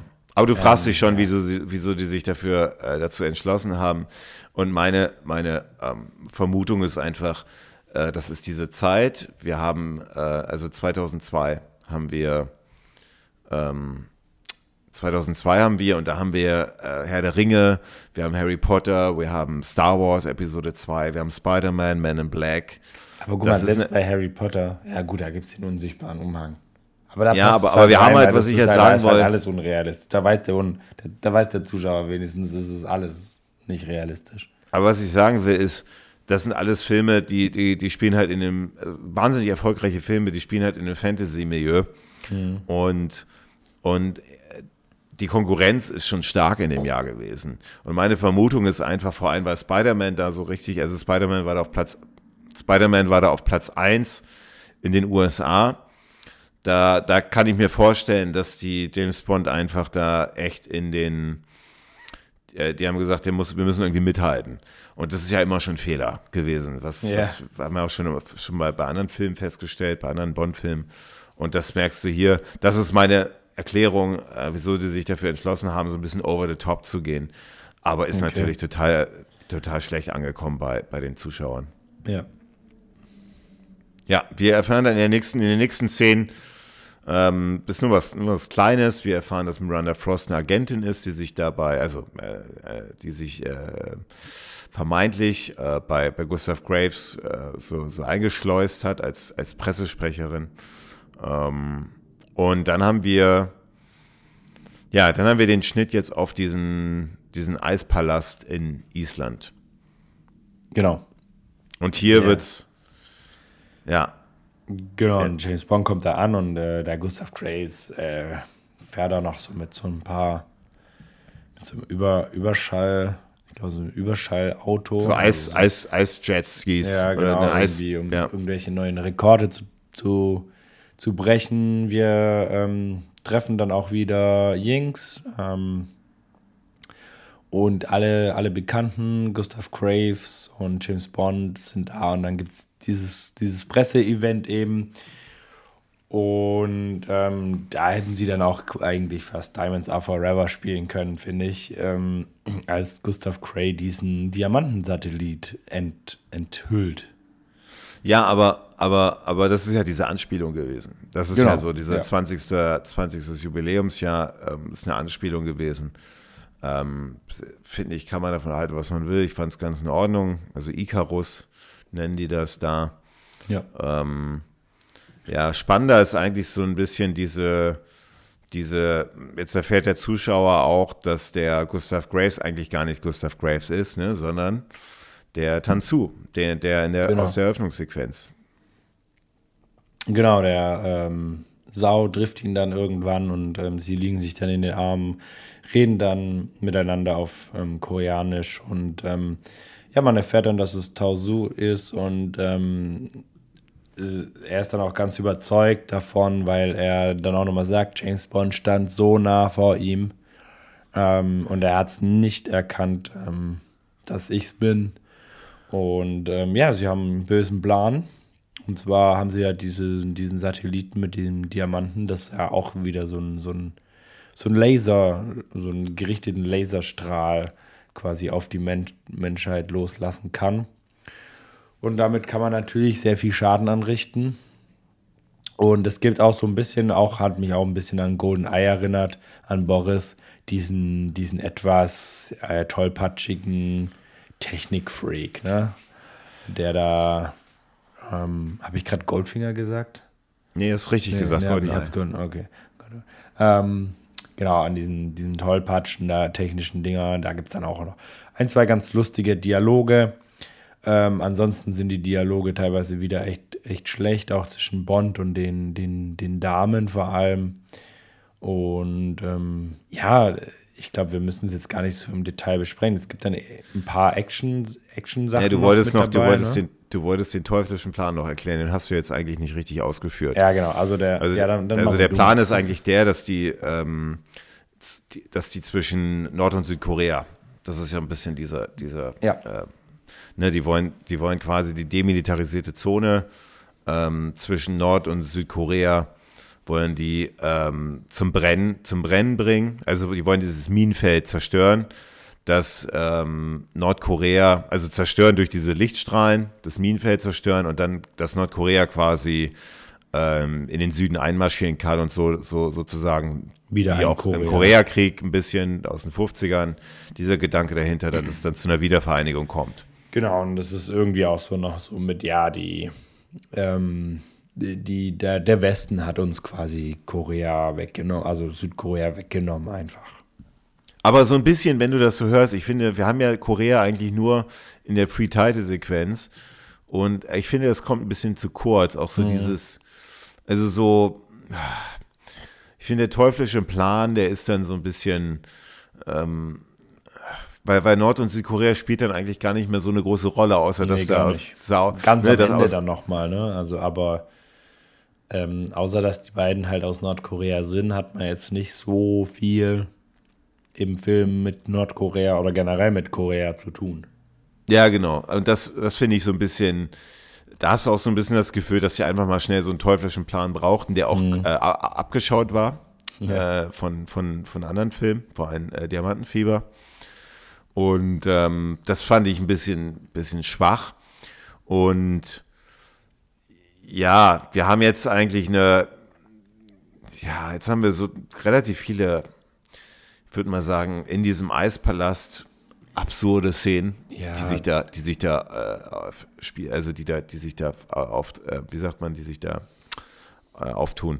Zwar, äh, also, ja, willst du anfangen? Wollen wir das kurz zusammenfassen?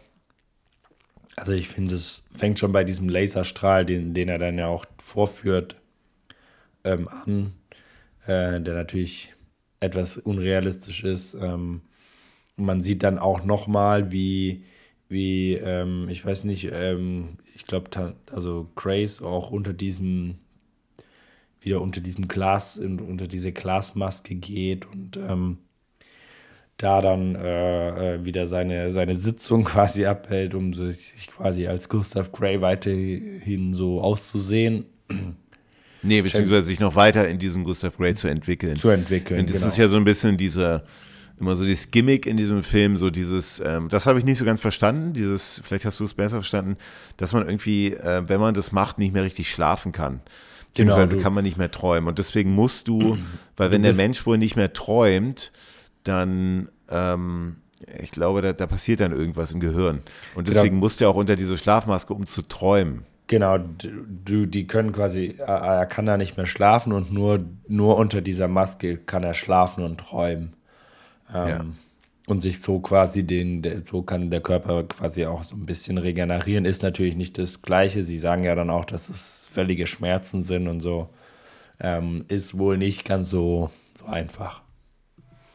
Ja, ähm, diese, dieser, dieser Laserstrahl, von dem du sprichst, also die, die Halle Berry, Jinx, ist dann, ja, die stellt sich dann eigentlich, also das, das kommt dann auch so raus, die stellt sich dann auch als, ähm, ähnlich wie auch ne, Weilin aus Der Morgen stirbt nie, äh, auch so wieder so ein ähnliches Verhältnis, stellt sich dann als, ähm, das ist dann die CIA-Agentin, Ja.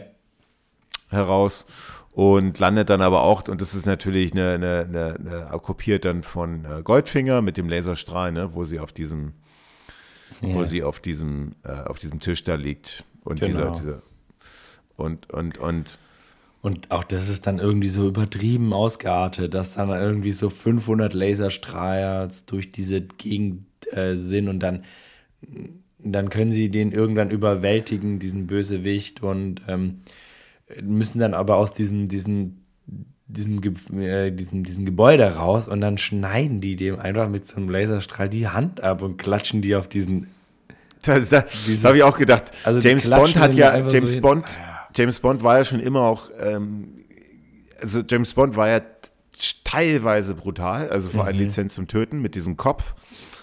Aber, aber das war schon wieder so ein bisschen, wo du dich fragst, so, das wäre jetzt nicht ganz nötig gewesen. Die hätten Nee. auch einfach den, den ja Körper dahin ziehen genau, können. hinziehen können. Weil, weil, ich meine, after all, die, die, die ist es immer noch, weißt du, ich war damals zehn und habe den gesehen. ähm, die, das ist immer doch, die wissen das auch, das ist auch ein Film, den gucken sich Kinder an. Und ich finde das so, ist so un, FSK 12, ne? Also. ja, genau, das ist so unnötig einfach. Also macht den Film jetzt nicht besser. Nee. Was aber interessant ist jetzt auch in dieser Szenenabfolge, dass sich jetzt Miranda herausstellt, dass die sich nicht, wie am Anfang erwartet, bei Gustav äh, Graves eingeschleust hat, sondern die hat sich beim MI6 eingeschleust. ähm, was jetzt aber auch eigentlich Aber das so. erfährt man erst, nachdem Bond mit ihr geschlafen hat. Weil Genau. äh, sie hilft ihm ja nochmal aus diesem, also sie, James Bond ist ja irgendwie dann, also ist ja mit, äh, mit Jinx da drinne und äh, Jinx kommt dann irgendwie raus, aber James Bond irgendwie nicht so richtig. Ach, kann, ich weiß schon gar nicht mehr genau, wie es ist. Und dann, dann ähm, kann er da gerade irgendwie so fliehen und dann kommen die ganzen Leute da an und dann knutschen sie aber da rum. Jinx und er und ähm, ja, dann landen sie im Bett. Man fragt sich irgendwie so ein bisschen so, ja, warum eigentlich? Äh, Also musste sie unbedingt das Vertrauen dadurch gewinnen, dass sie mit ihm jetzt ins Bett geht? Oder also hätte das nicht Also, also einfach gereicht? eine Logikfehler nach dem anderen. Ja, und auch alles Und- so übertrieben, ne? So, so nichts normal. So, die Dialoge nicht mehr, die, die, die Szenen nicht mehr. Es ist alles so ein bisschen. Und es wirkt so ein bisschen plastisch Ja, alles. Also ja. so diese, das ist ja alles eine Studioaufnahme. Ja, Und, und also wir, also bis, bis sie aus diesem Eispalast rausgehen sind, dann haben wir so zehn Minuten Studioaufnahme, auch in so einem, in so einem Eis, ist das so ein, äh, so, so eine, so ein Tropical, ähm, äh, Ja, das ist irgendwie so eine Teile? heiße Quelle, so ein, so ein, Ja, das nennt sich so ein Glashaus, wo, wo so tropische Ein Gewächshaus, so ein, genau, so ein Gewächshaus, so ein Planetarium. Und ähm, sind aber alles Studioaufnahmen und das macht diese, diese zehn Minuten so sehr plastisch, finde ich. Ja, also so dieses, sehr, so dieses, dieses, also sehr so, so un, also so das, was mir an James Bond-Filmen immer schon nicht gefallen hat. Also so das, und das kommt bei diesem Film eigentlich so richtig krass drauf, dieses Ja. Plastische, dieses Unechte. Und das fand ich in den zehn Minuten gut, bis sie dann rausrennen, aber jetzt geht's ja weiter, jetzt sind sie aus dem Palast draußen. Und James Bond kann sich dann, also das äh, äh, Sau verfolgt ihn dann. Und ähm, er kommt zu dieser äh, total skurrilen, ähm, Verfolgungsjagd. ja, wir haben ja jetzt noch, ah, ja, wir haben jetzt noch diese paar, diese paar, also zuerst kommen wir jetzt eigentlich zu dem, zu dem absoluten Tiefpunkt in dem Film, meiner Meinung nach.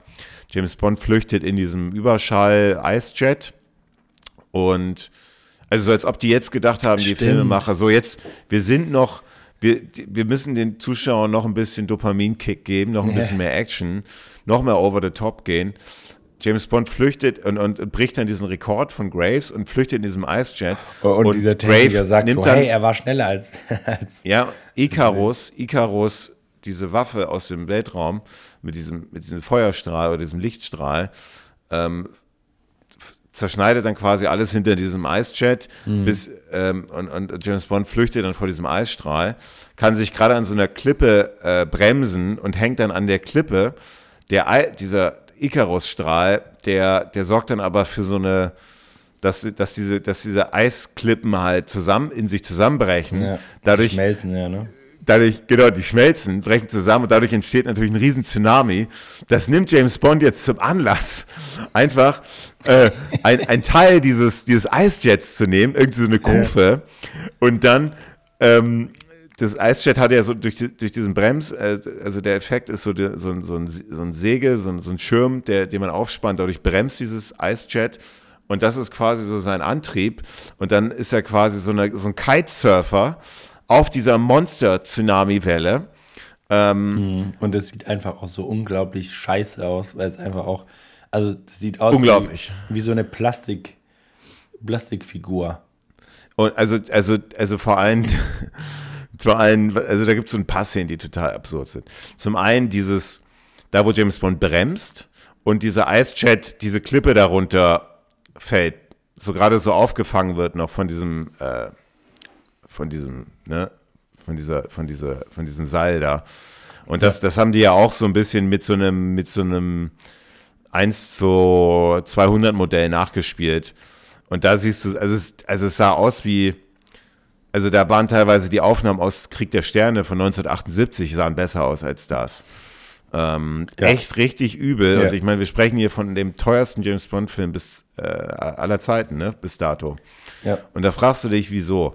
Und also dann eben kommst du der Welle, natürlich absolut CGI-lastig ähm, im Hintergrund. Also siehst du auch äh, Pierce Brosnan im Studio. Klar kannst du, klar kannst du sowas nicht drehen.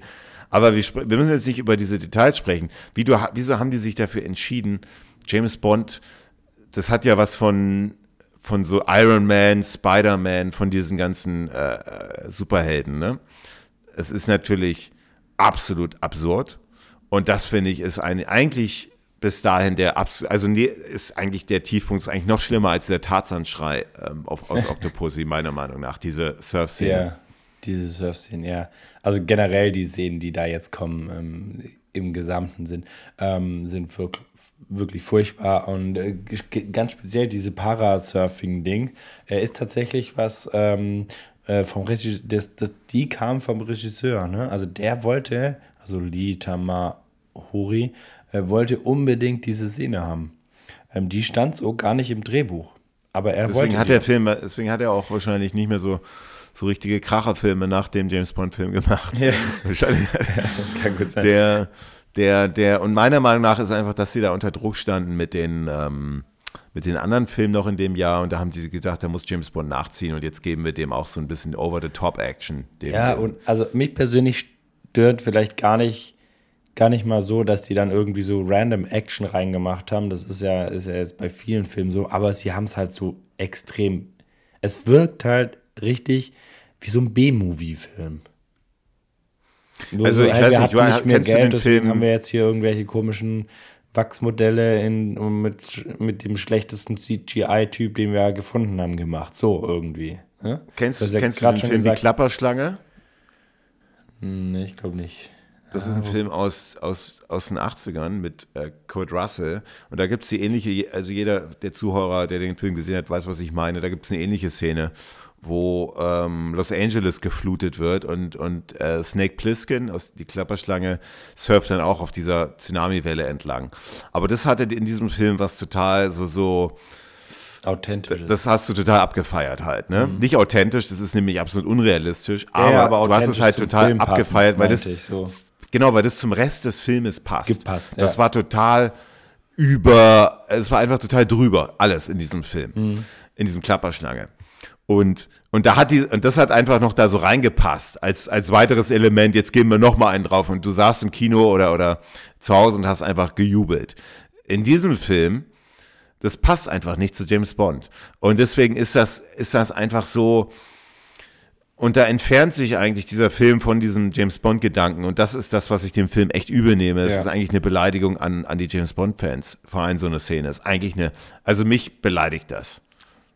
Geil. Mich beleidigt das. Das ist, es ist eine, ist eine also, absolute, es ist, es ist eigentlich eine bodenlose Frechheit, ja, diese, und, und, diese Szene. Also es geht ja dann so weiter, auch mit diesem, also wir haben ja dann dieses unsichtbare Auto auch nochmal im Einsatz und ähm, auch. Nee, jetzt haben wir, nee, mach, mal nicht weiter. Also jetzt, jetzt, wir sind ja noch bei der Szene, weil jetzt geht es ja weiter. Nee, nee, man schleicht, nee, schleicht nee, sich ich, an diesen ich, Eispalast zurück. Genau, und da kommen wollt, wir. Ich, ich ja. wollte nur sagen, dass, dass, dass ähm, nicht, nicht nur diese Szene, sondern auch die anderen kommenden, kommenden Szenen und, und teilweise auch te Szenen schon von davor, äh, die passen nicht nur nicht zu, zu Bond, sondern auch nicht zu dem ersten Drittel vom Film. Ja, so, die, ja. die, die, die sind so, so vom Stil her einfach wie ein komplett anderer Film.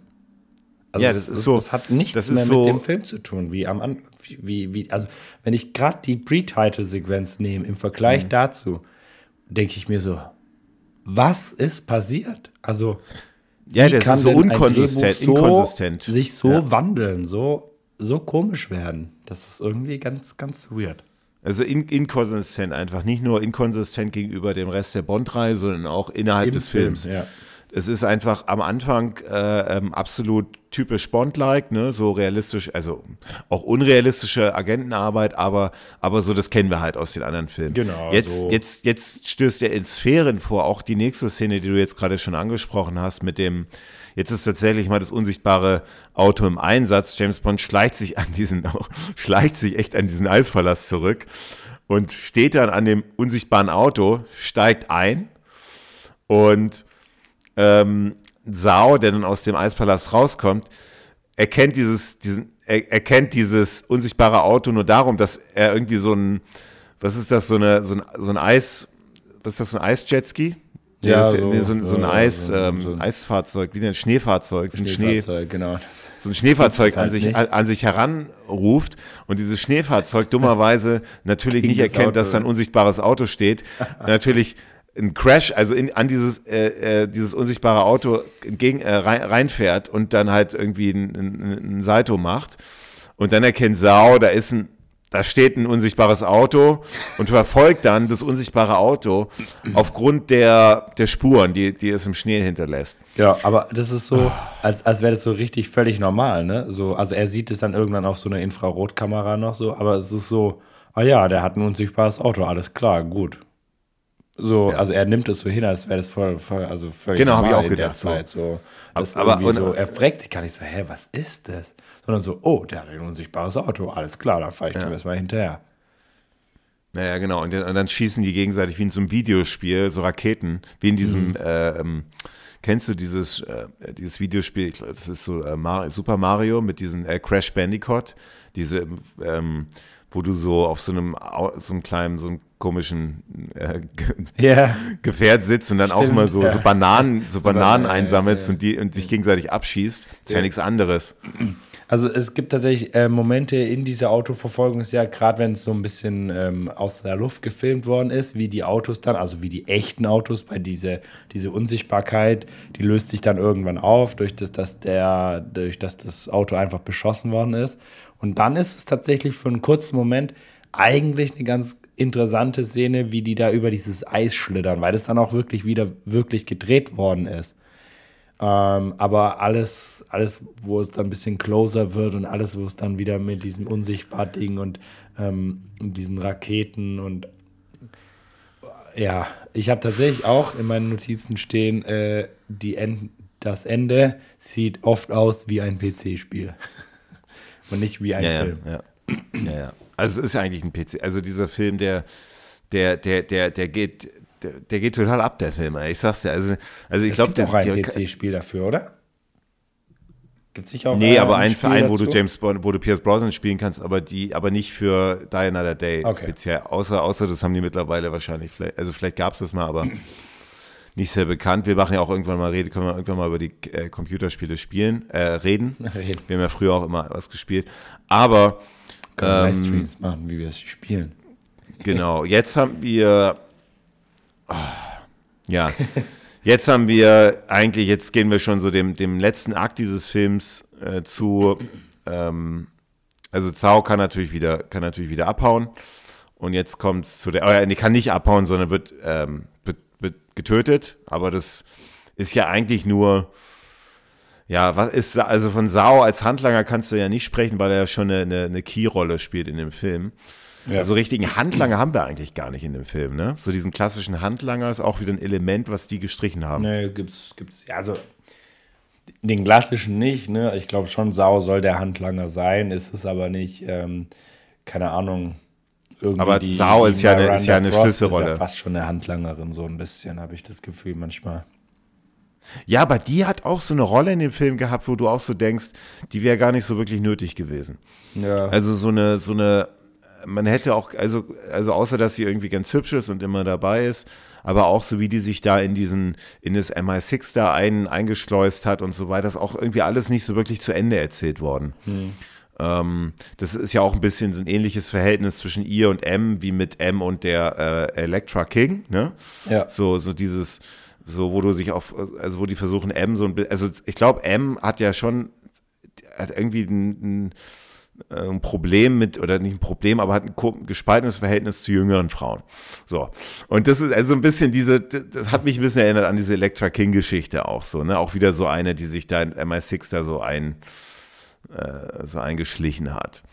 Aber auch nicht zu Ende erzählt. Und ja, was jetzt passiert ist, dass James Bond dann in, das ist ja dann, soll in Nordkorea sein, er springt aus dem Flugzeug raus mit der, mit der Halle Berry und ähm, ja, werden dann, ähm, äh, gehen dann auf dieses, äh, ja, auf dieses Transportflugzeug rauf, dieses, dieses Transportflugzeug ähm, über Korea, wo eben, wo eben der, der Gustav Graves, also der Tansun, wo er diesen teuflischen Plan ausführen möchte mit dem genau. Icarus. Und dann, und abs absurderweise haben wir jetzt noch fast eine halbe Stunde in dem Film, ne?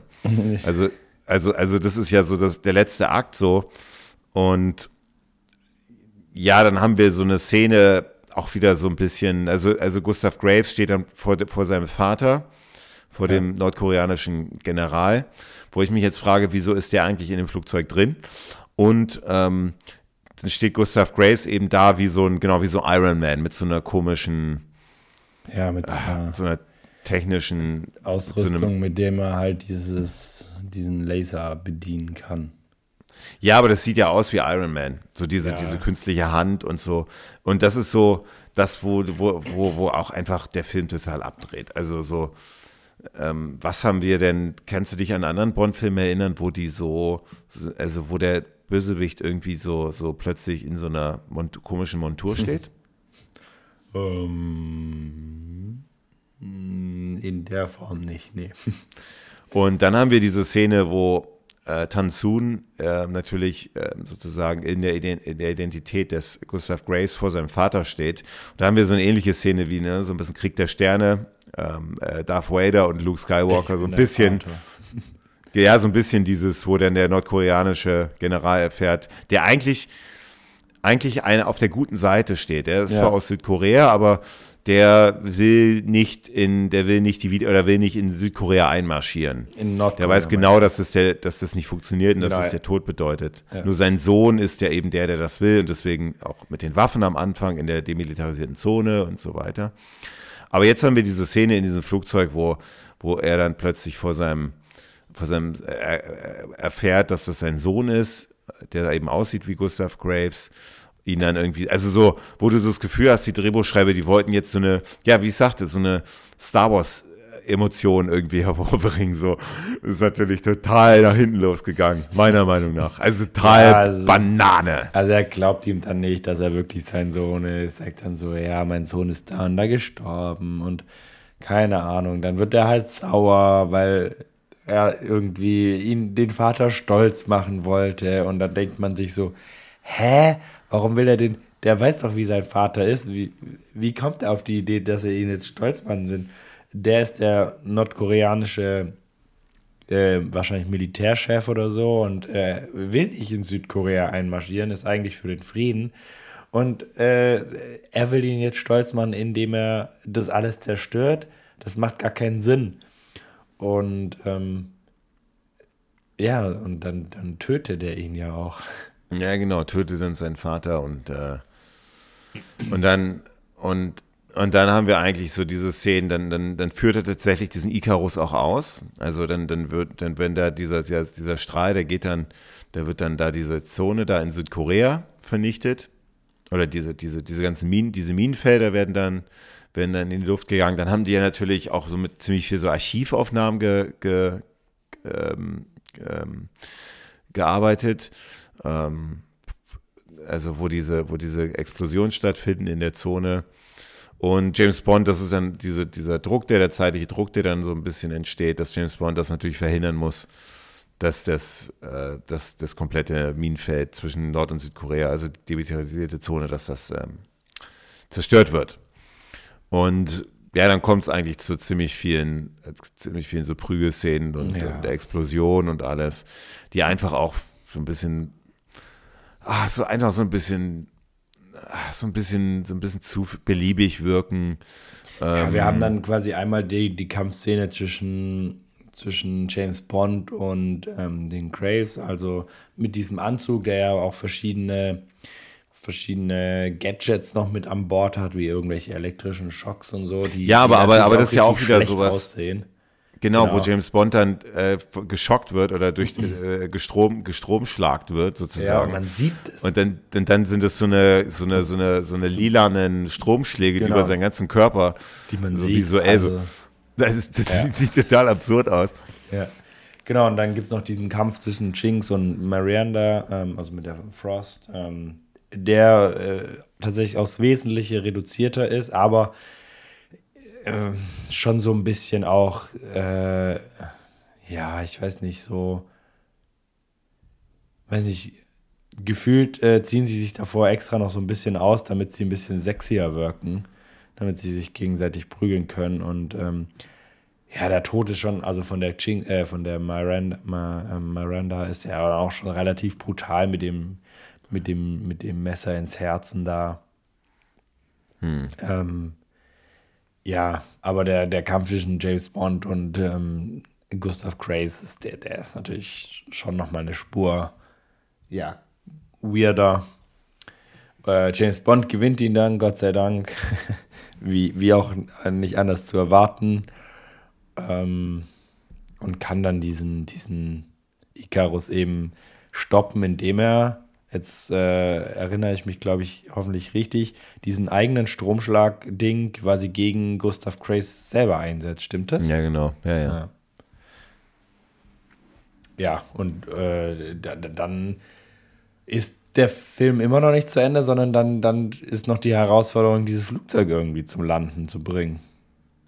Ja, das Flugzeug, was auch total durchlöchert ist und ja. wo eigentlich nach physischen äh, äh, Gesetzen eigentlich kein, kein Mensch mehr da so lang spazieren kann, wie es James Bond dann macht. Oder dann noch ja. James Bond, auch so eine absurde Szene, es wird es auch in keinem anderen Bond-Film geben, nicht davor, nicht danach, oder hat es nicht gegeben, wo James Bond dann so trauernd vor ähm, Miranda Frost steht und hinter, hinter ihm bricht irgendwie das komplette Flugzeug zusammen. Und er kniet da noch so nieder und trauert über sie. Ja, was, ähm, also er hat mit ihr geschlafen, ja, aber sie war ja, also sie hatte ja also nie irgendeine gute Absicht. Ja, und dann auch so diese Kameraführungen so auf Halle Berry rauf, so diese, diese, diese ähm, äh, äh Fahrkar, diese, diese, diese aufs Close-Up, von der Totalen ja. aufs Close-Up, auch so ein bisschen mit so einem dummen Spruch dann noch, die dann irgendwie Halle Berry ablässt. Ja, wo das komplette so, was, was Flugzeug da bricht gerade. Kann sie keine Herzen mehr brechen oder so? Oder ich habe ja auch das Herz gebrochen. Irgendwie so, irgendwie sowas oder so. Also, ja, aber auch so ein bisschen dieses einfach so over the top einfach. Ja, und es hat ja. auch bei Die Welt ist nicht genug da in dem U-Boot dann, das war ja auch so ein bisschen scheiße. Und äh, sind wir mal ehrlich.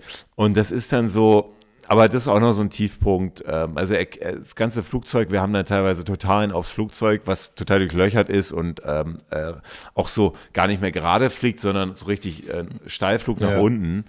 Und James Bond kniet dann da nieder und, und, und dann diese, diese, diese Kamera auf, äh, diese, diese Fahrkamera dann auf äh, Halle Berry, die dann noch eben so einen dummen Spruch ablässt. So total, also so super scheiße einfach. Kann man, nicht an, kann man einfach nicht super anders sagen. Und sie flüchten dann über so einen Helikopter, der, der, den sie dann gerade auch so verschiedene, also wo du dich jetzt fragst, bei dieser, das auch noch mal, sollten wir auch nochmal besprechen also sie kommen mit diesem Helikopter aus diesem brennenden Flugzeug raus. Aber diese Helikopterszene, der Helikopter ist ja noch nicht richtig gestartet, also die Rotorblätter noch nicht. Ja. James Bond versucht die zu starten und da fragst du dich auch, ob die Filmemacher hier keine Zeit mehr hatten, sich Mühe zu geben oder das sind teilweise Szenen, die passen gar nicht zueinander. Also James Bond, der kriegt dann diesen Helikopter, da haben wir teilweise Großaufnahmen auf diesen Helikopter, der, der, der, der, der so ein bisschen so aus, der, aus, einer, aus einer, ja, aus so einem, ja, aus so einem Kippen, so in so eine normale Höhe, ja, ja. Äh, aber, aber so, was von der Geschwindigkeit gar nicht passt zu den darauf folgenden Szenen, mhm. wo du plötzlich dann, äh, wo die Szenen dann plötzlich deutlich schneller gemacht haben, so mit, mit, also total absurde, absurde Szenen. Ja, voll. Also es erinnert natürlich so ein bisschen an die die Szene, wo sie mit dem Auto quasi aus dem äh, abstützenden Flugzeug raus wollen, noch mit ja. diesem Jeep. Ähm, in Lizenz zum Töten ist es, glaube ich. Äh, nee, der Hauch des Todes. Ähm, und aber es ist einfach auch, auch wieder schlecht gemacht, einfach. Es, es sieht ja, einfach, so ein bisschen so, als ob die keine Zeit billig hatten. aus, ja. Es ja, sieht ja. einfach nicht gut aus. Billig, ja. Für einen, für einen der teuersten oder für den teuersten James Bond-Film zur damaligen Zeit ist das ja. schon Wirklich, muss man auch erstmal hinbekommen.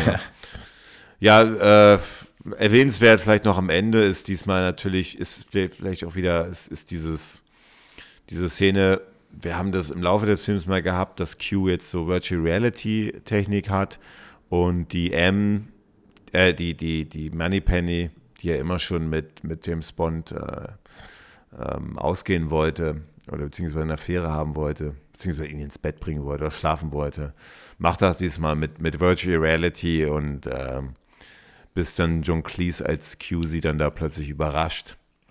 Ja, fand ich auch nicht so geil.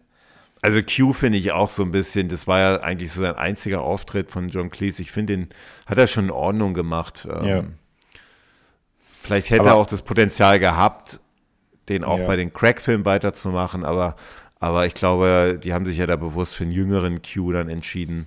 Ja, war auch ähm, ja relativ viel Zeit dann dazwischen. Also in den ersten Daniel Craig-Filmen gibt es ja gar kein Q.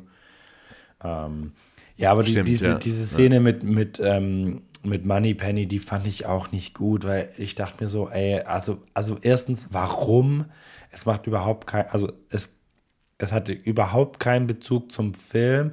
Und zweitens war ja immer dieses, dieses, die, diese, diese, genau dieses, ähm, dieses, dieses Zusammenspiel Moneypenny Bond, mit, wo Moneypenny immer so eigentlich einen Schritt mehr gehen wollte, als Bond dann irgendwie getan hat und ähm, dieses Spannende so zwischen den beiden, dieses, dieses Unausgesprochene, ähm, dieses nicht genau Wissende, wie vielleicht hatten sie ja auch schon was oder vielleicht wird ja irgendwann noch was. Und ich finde, das, das das ist irgendwie so ein, auch für Moneypenny so herablassend, irgendwie so, die, mhm. dass sie es nötig hat, James Bond jetzt über VR irgendwie an sich heranzulassen oder so. Also das ist so, ja, so ja. wirklich herabwürdigend für Moneypenny, fand ich das schon. Und das finde ich einfach total unnötig.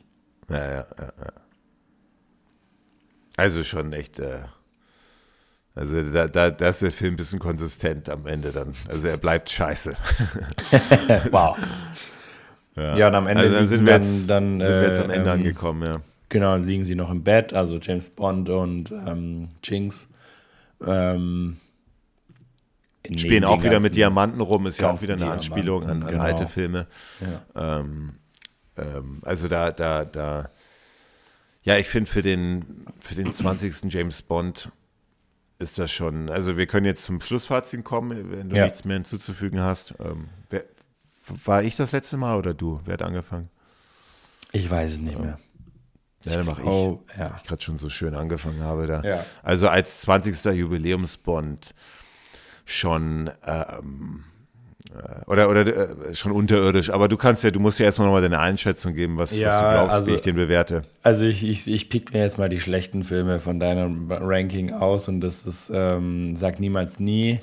Äh, wenn wir den jetzt mal weggelassen, dann wäre das, lass mich lügen, eine 6. Das wäre Moonraker. Und das ist halt tatsächlich auch spannend, weil ja auch einige Elemente äh, aus dem Buch Moonraker Stimmt, ja. ähm, verwendet worden sind. Ähm, ja, Moonraker ist so dein schlechtester und tatsächlich die Welt ist nicht genug. Also der mhm. letzte Film vor Stirb an einem anderen Tag.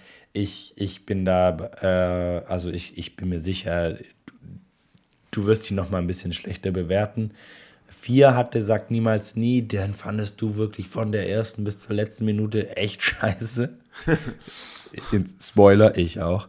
Ähm, deswegen würde ich, glaube ich, sagen, du bist ein Tick höher, aber ich glaube gar nicht so viel. Ich, also ich glaube fünf. Ah, die, die, ich glaube fünf, ja, ich glaube, du gibst fünf geheime Akten, weil der erste, das, das erste Drittel, also so die ersten 40 Minuten, dir dann doch ganz gut gefallen haben und, und die diese fünf Punkte rausgeholt haben aus dem Ofen und der Rest hätte wahrscheinlich bei dir null geheime Akten bekommen äh, oder eine. Äh, deswegen, deswegen, ja, ich sag mal fünf. Ja, da liegst du eigentlich fast richtig, äh, weil, weil, weil also, also für den Jubiläumsbond eine schwache Vorstellung. Was mich einfach so wahnsinnig stört, der, fängt, der Film fängt eigentlich ziemlich gut an. Also so, ich würde sagen, fängt auf Niveau von, vielleicht jetzt nicht Golden Eye, aber aber so die Welt ist nicht genug an. Ja. Aber, dann, aber dann wird der Film einfach so dermaßen over the top mit diesen ganzen schlechten Studioaufnahmen, mit diesen, diesen hölzernen Dialogen. Ähm, der teuflische Plan, also wie gesagt, Korea ist eigentlich bis auf den Anfang äh, ziemlich unerheblich, ist aber eigentlich das zentrale Element dieses teuflischen Plans ist auch nicht wirklich zu Ende erzählt. Auch dieser Vater, diese Beziehung zwischen Tansu mhm. und seinem Vater ähm, also das sind auch so viele Geschichten, auch mit Miranda Frost, wie die ins MI6 gekommen ist, wurde auch nicht richtig auserzählt. Mhm. Also viele Sachen, die dann so angerissen werden, nicht richtig erzählt werden, trotz dieser enormen Länge dieses Films. Ähm, der, der, die Musik, okay, der, der, der Titelsong schlecht. Ähm, also ich bin so ein bisschen, ich habe den doch besser erwartet, den Film, als ich ihn jetzt nochmal gesehen habe. Aber ich bin einfach wirklich enttäuscht ähm, von, von eigentlich allem. Also da gibt es eigentlich, das, das, ist eigentlich eine, eine Beleidigung an die Bond-Fans, weil es diesmal, weißt du, sagen niemals nie, ist ein inoffizieller Bond. Jetzt mhm. sprechen wir von einem offiziellen Bond, ähm, der auch noch 140 Millionen gekostet hat. Das ist eigentlich, also so eine, ist eigentlich eine Beleidigung an jeden James Bond-Film, dieser Film. Äh, bodenlose Frechheit. Und ähm, ich sag mal so, durch die Bodenlos. ersten, wie du schon gesagt hast, durch das erste Drittel des Films, der wirkt dann, der war nicht ganz so schlecht, wie sagt niemals nie, deswegen gebe ich, äh, wie du sagtest, fünf Punkte, weil der ist, äh, fünf äh, streng, äh, geheime Akten, der ist, also, also Moonraker ist ja doch deutlich, hat deutlich mehr Bond-Charme, die Welt ist nicht genug mit einem, einer streng geheimen Akte mehr der kommt, der kommt dem schon auch nah, aber, aber die Welt ist nicht genug, der ist einfach doch äh, deutlich realistischer und deutlich, äh, deutlich, hält sich deutlich mehr an Bond-Elemente. Ja. Ja. Und das ist das, was ich nicht verstehe in dem Film.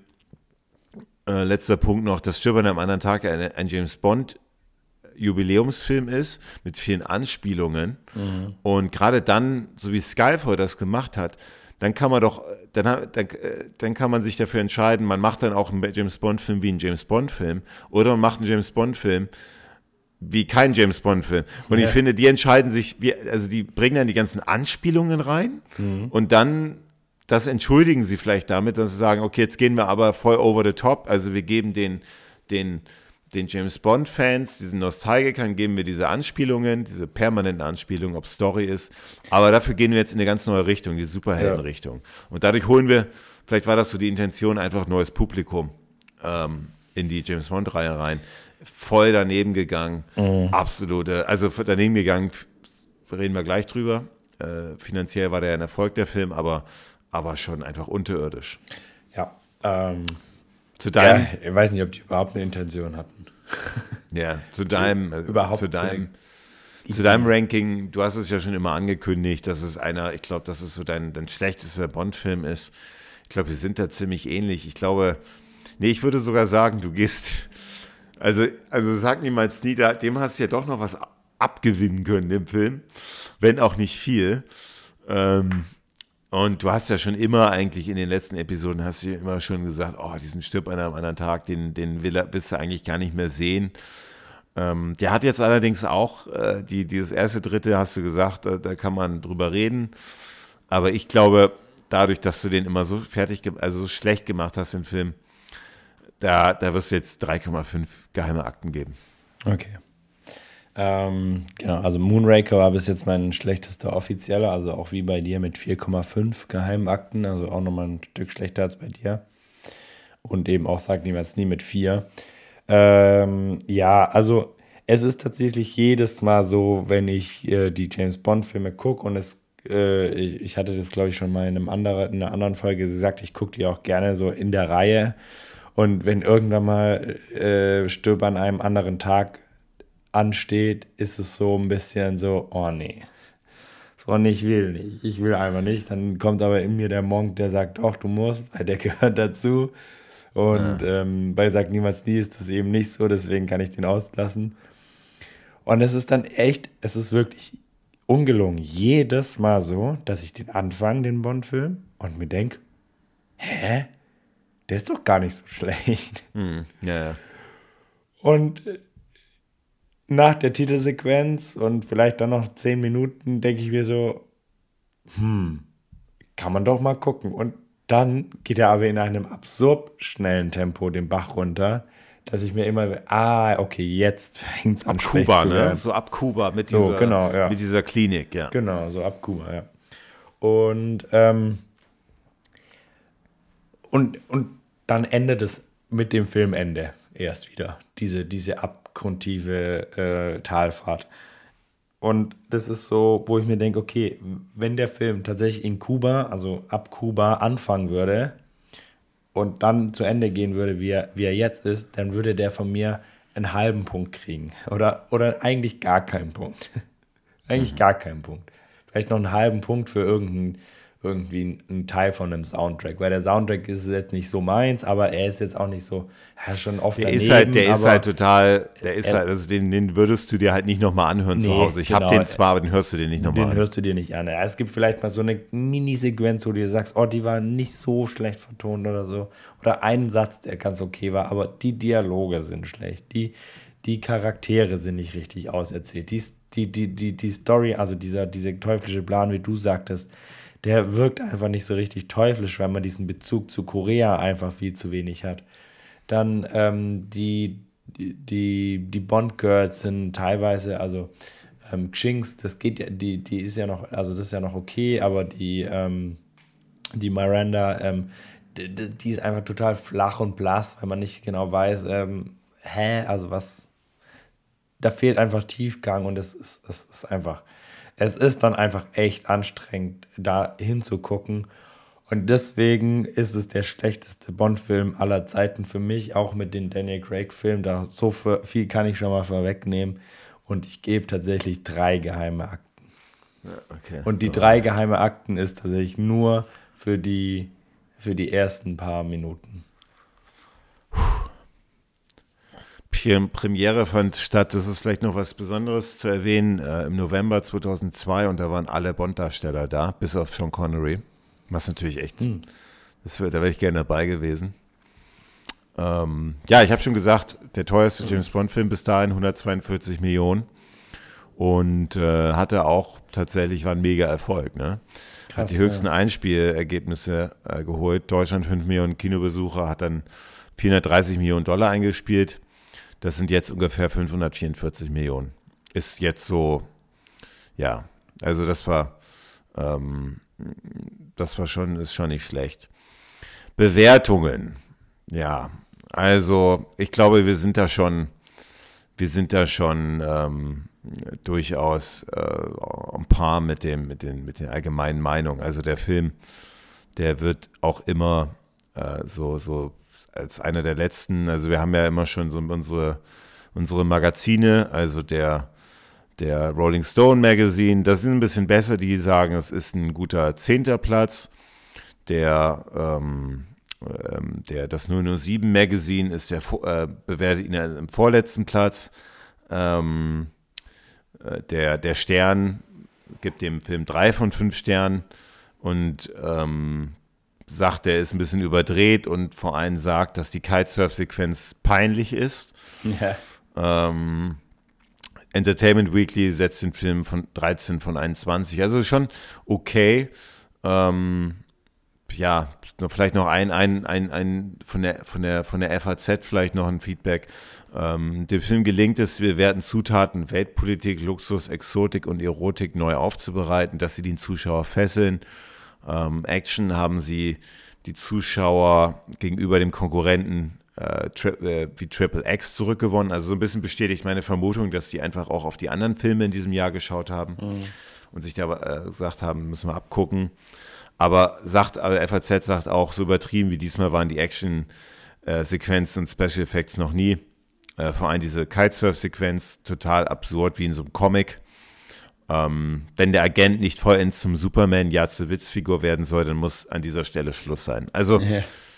also schon, äh, schon, schon das, was wir so was wir so, was wir so, wie wir das so bewerten. Ja. Genau, und auch jamesbond.de ähm, schreibt zu dem Film, stirb an einem dann Tag die erste Hälfte, die sagen sogar Hälfte, wir sagen nur ein Drittel des Films ist sehr kurzweilig, hat viel Tempo bei, beinhaltet einige tolle Szenen und ist mit viel Liebe zum Detail gefilmt.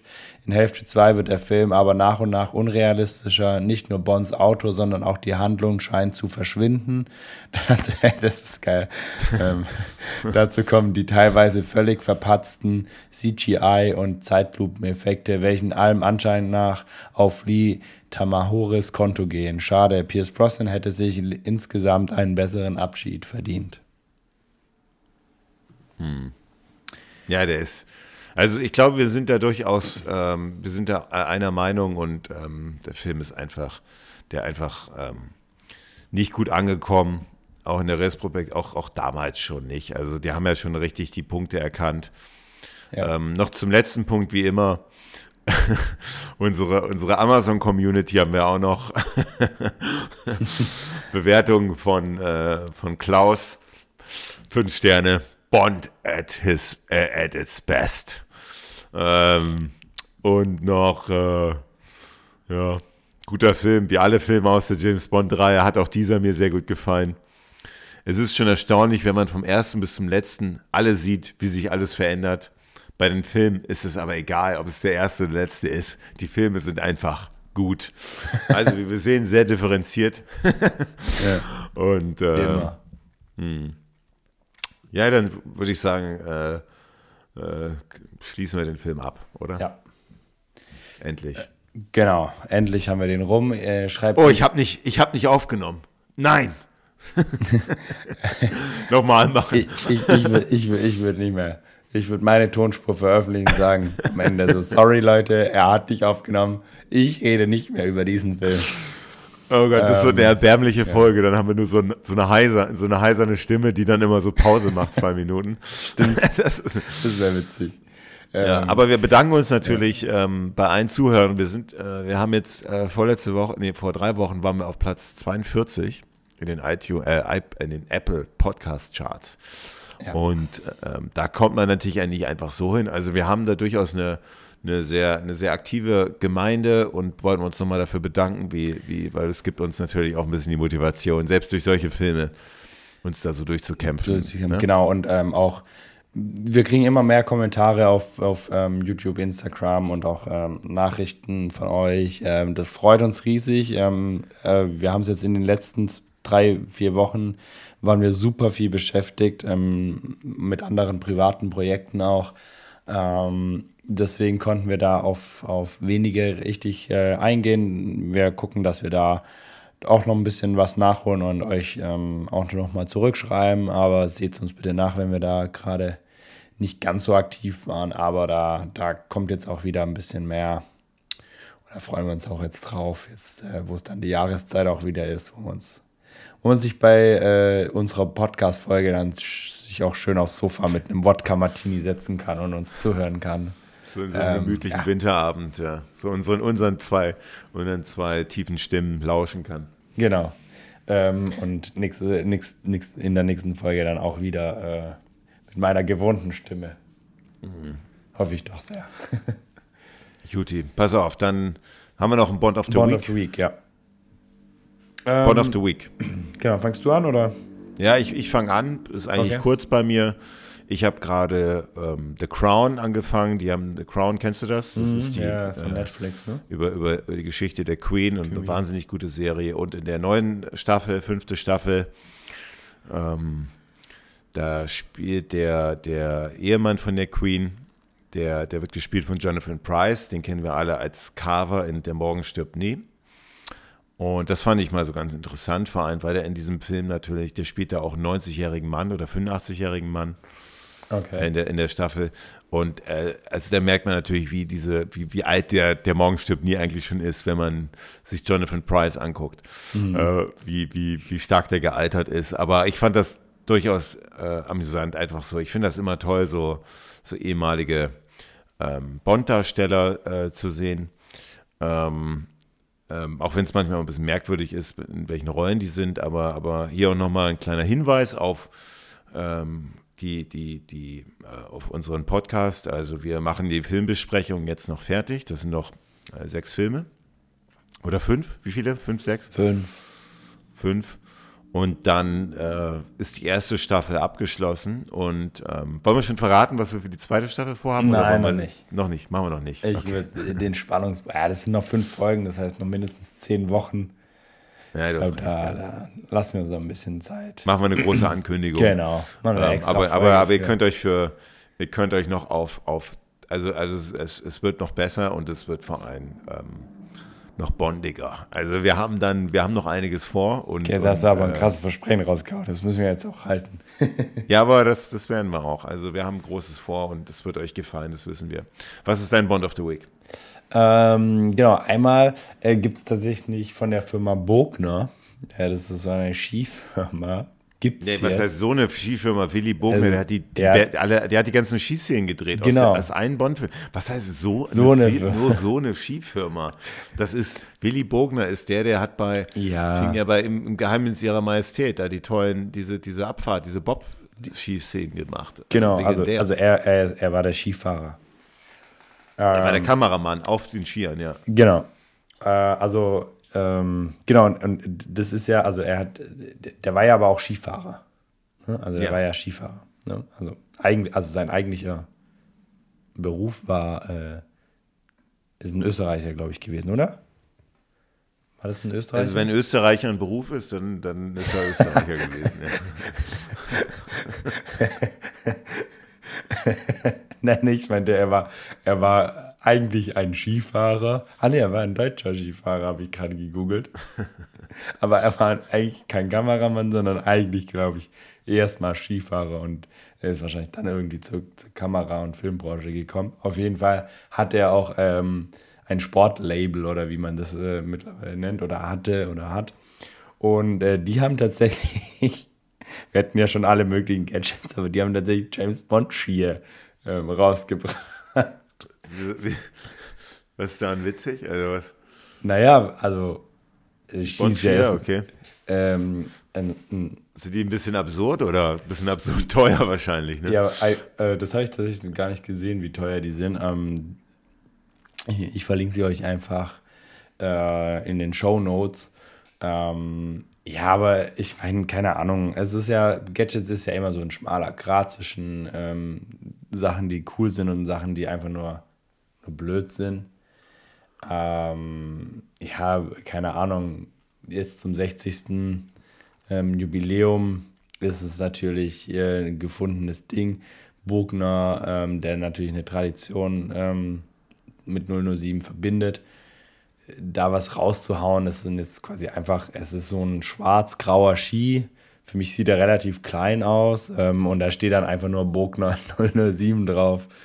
Und ähm, die Tasche dazu ist halt auch, da ist halt auch ein 007-Logo drauf. Und ich glaube, mehr ist da auch nicht. Ähm, ah doch, es gibt noch, äh, genau, es gibt auch noch die passenden, den passenden, den passenden, den passenden Winterstiefel und Handschuhe, dann einfach nur das 007-Logo ist und ähm, den Helm. Also man kann sich dann wirklich von oben bis unten mit, ähm, mit 007 aus. Scheiße. Ja, gut. Also das ist alles einem ein Gesamtpreis von wie viel? 6000 Euro? Ah, das kann ich jetzt mal kurz nachgucken, was man, was man da Mhm. hier.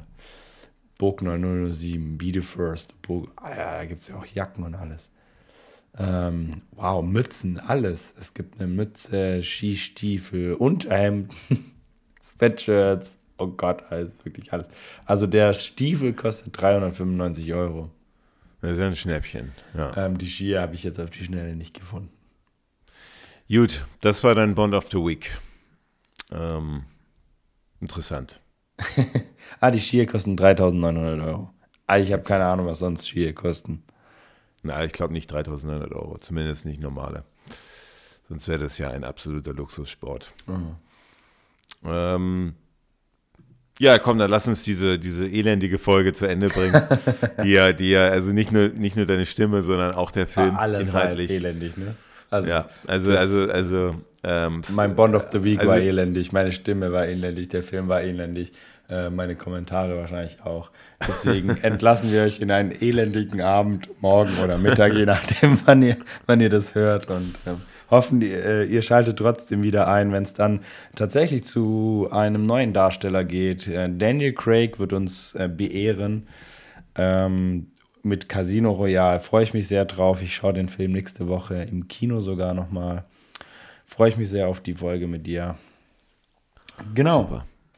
Alles klar, mein Lieber. Dann, dann ver, ver, verabschieden wir euch. Tschüss. Ciao.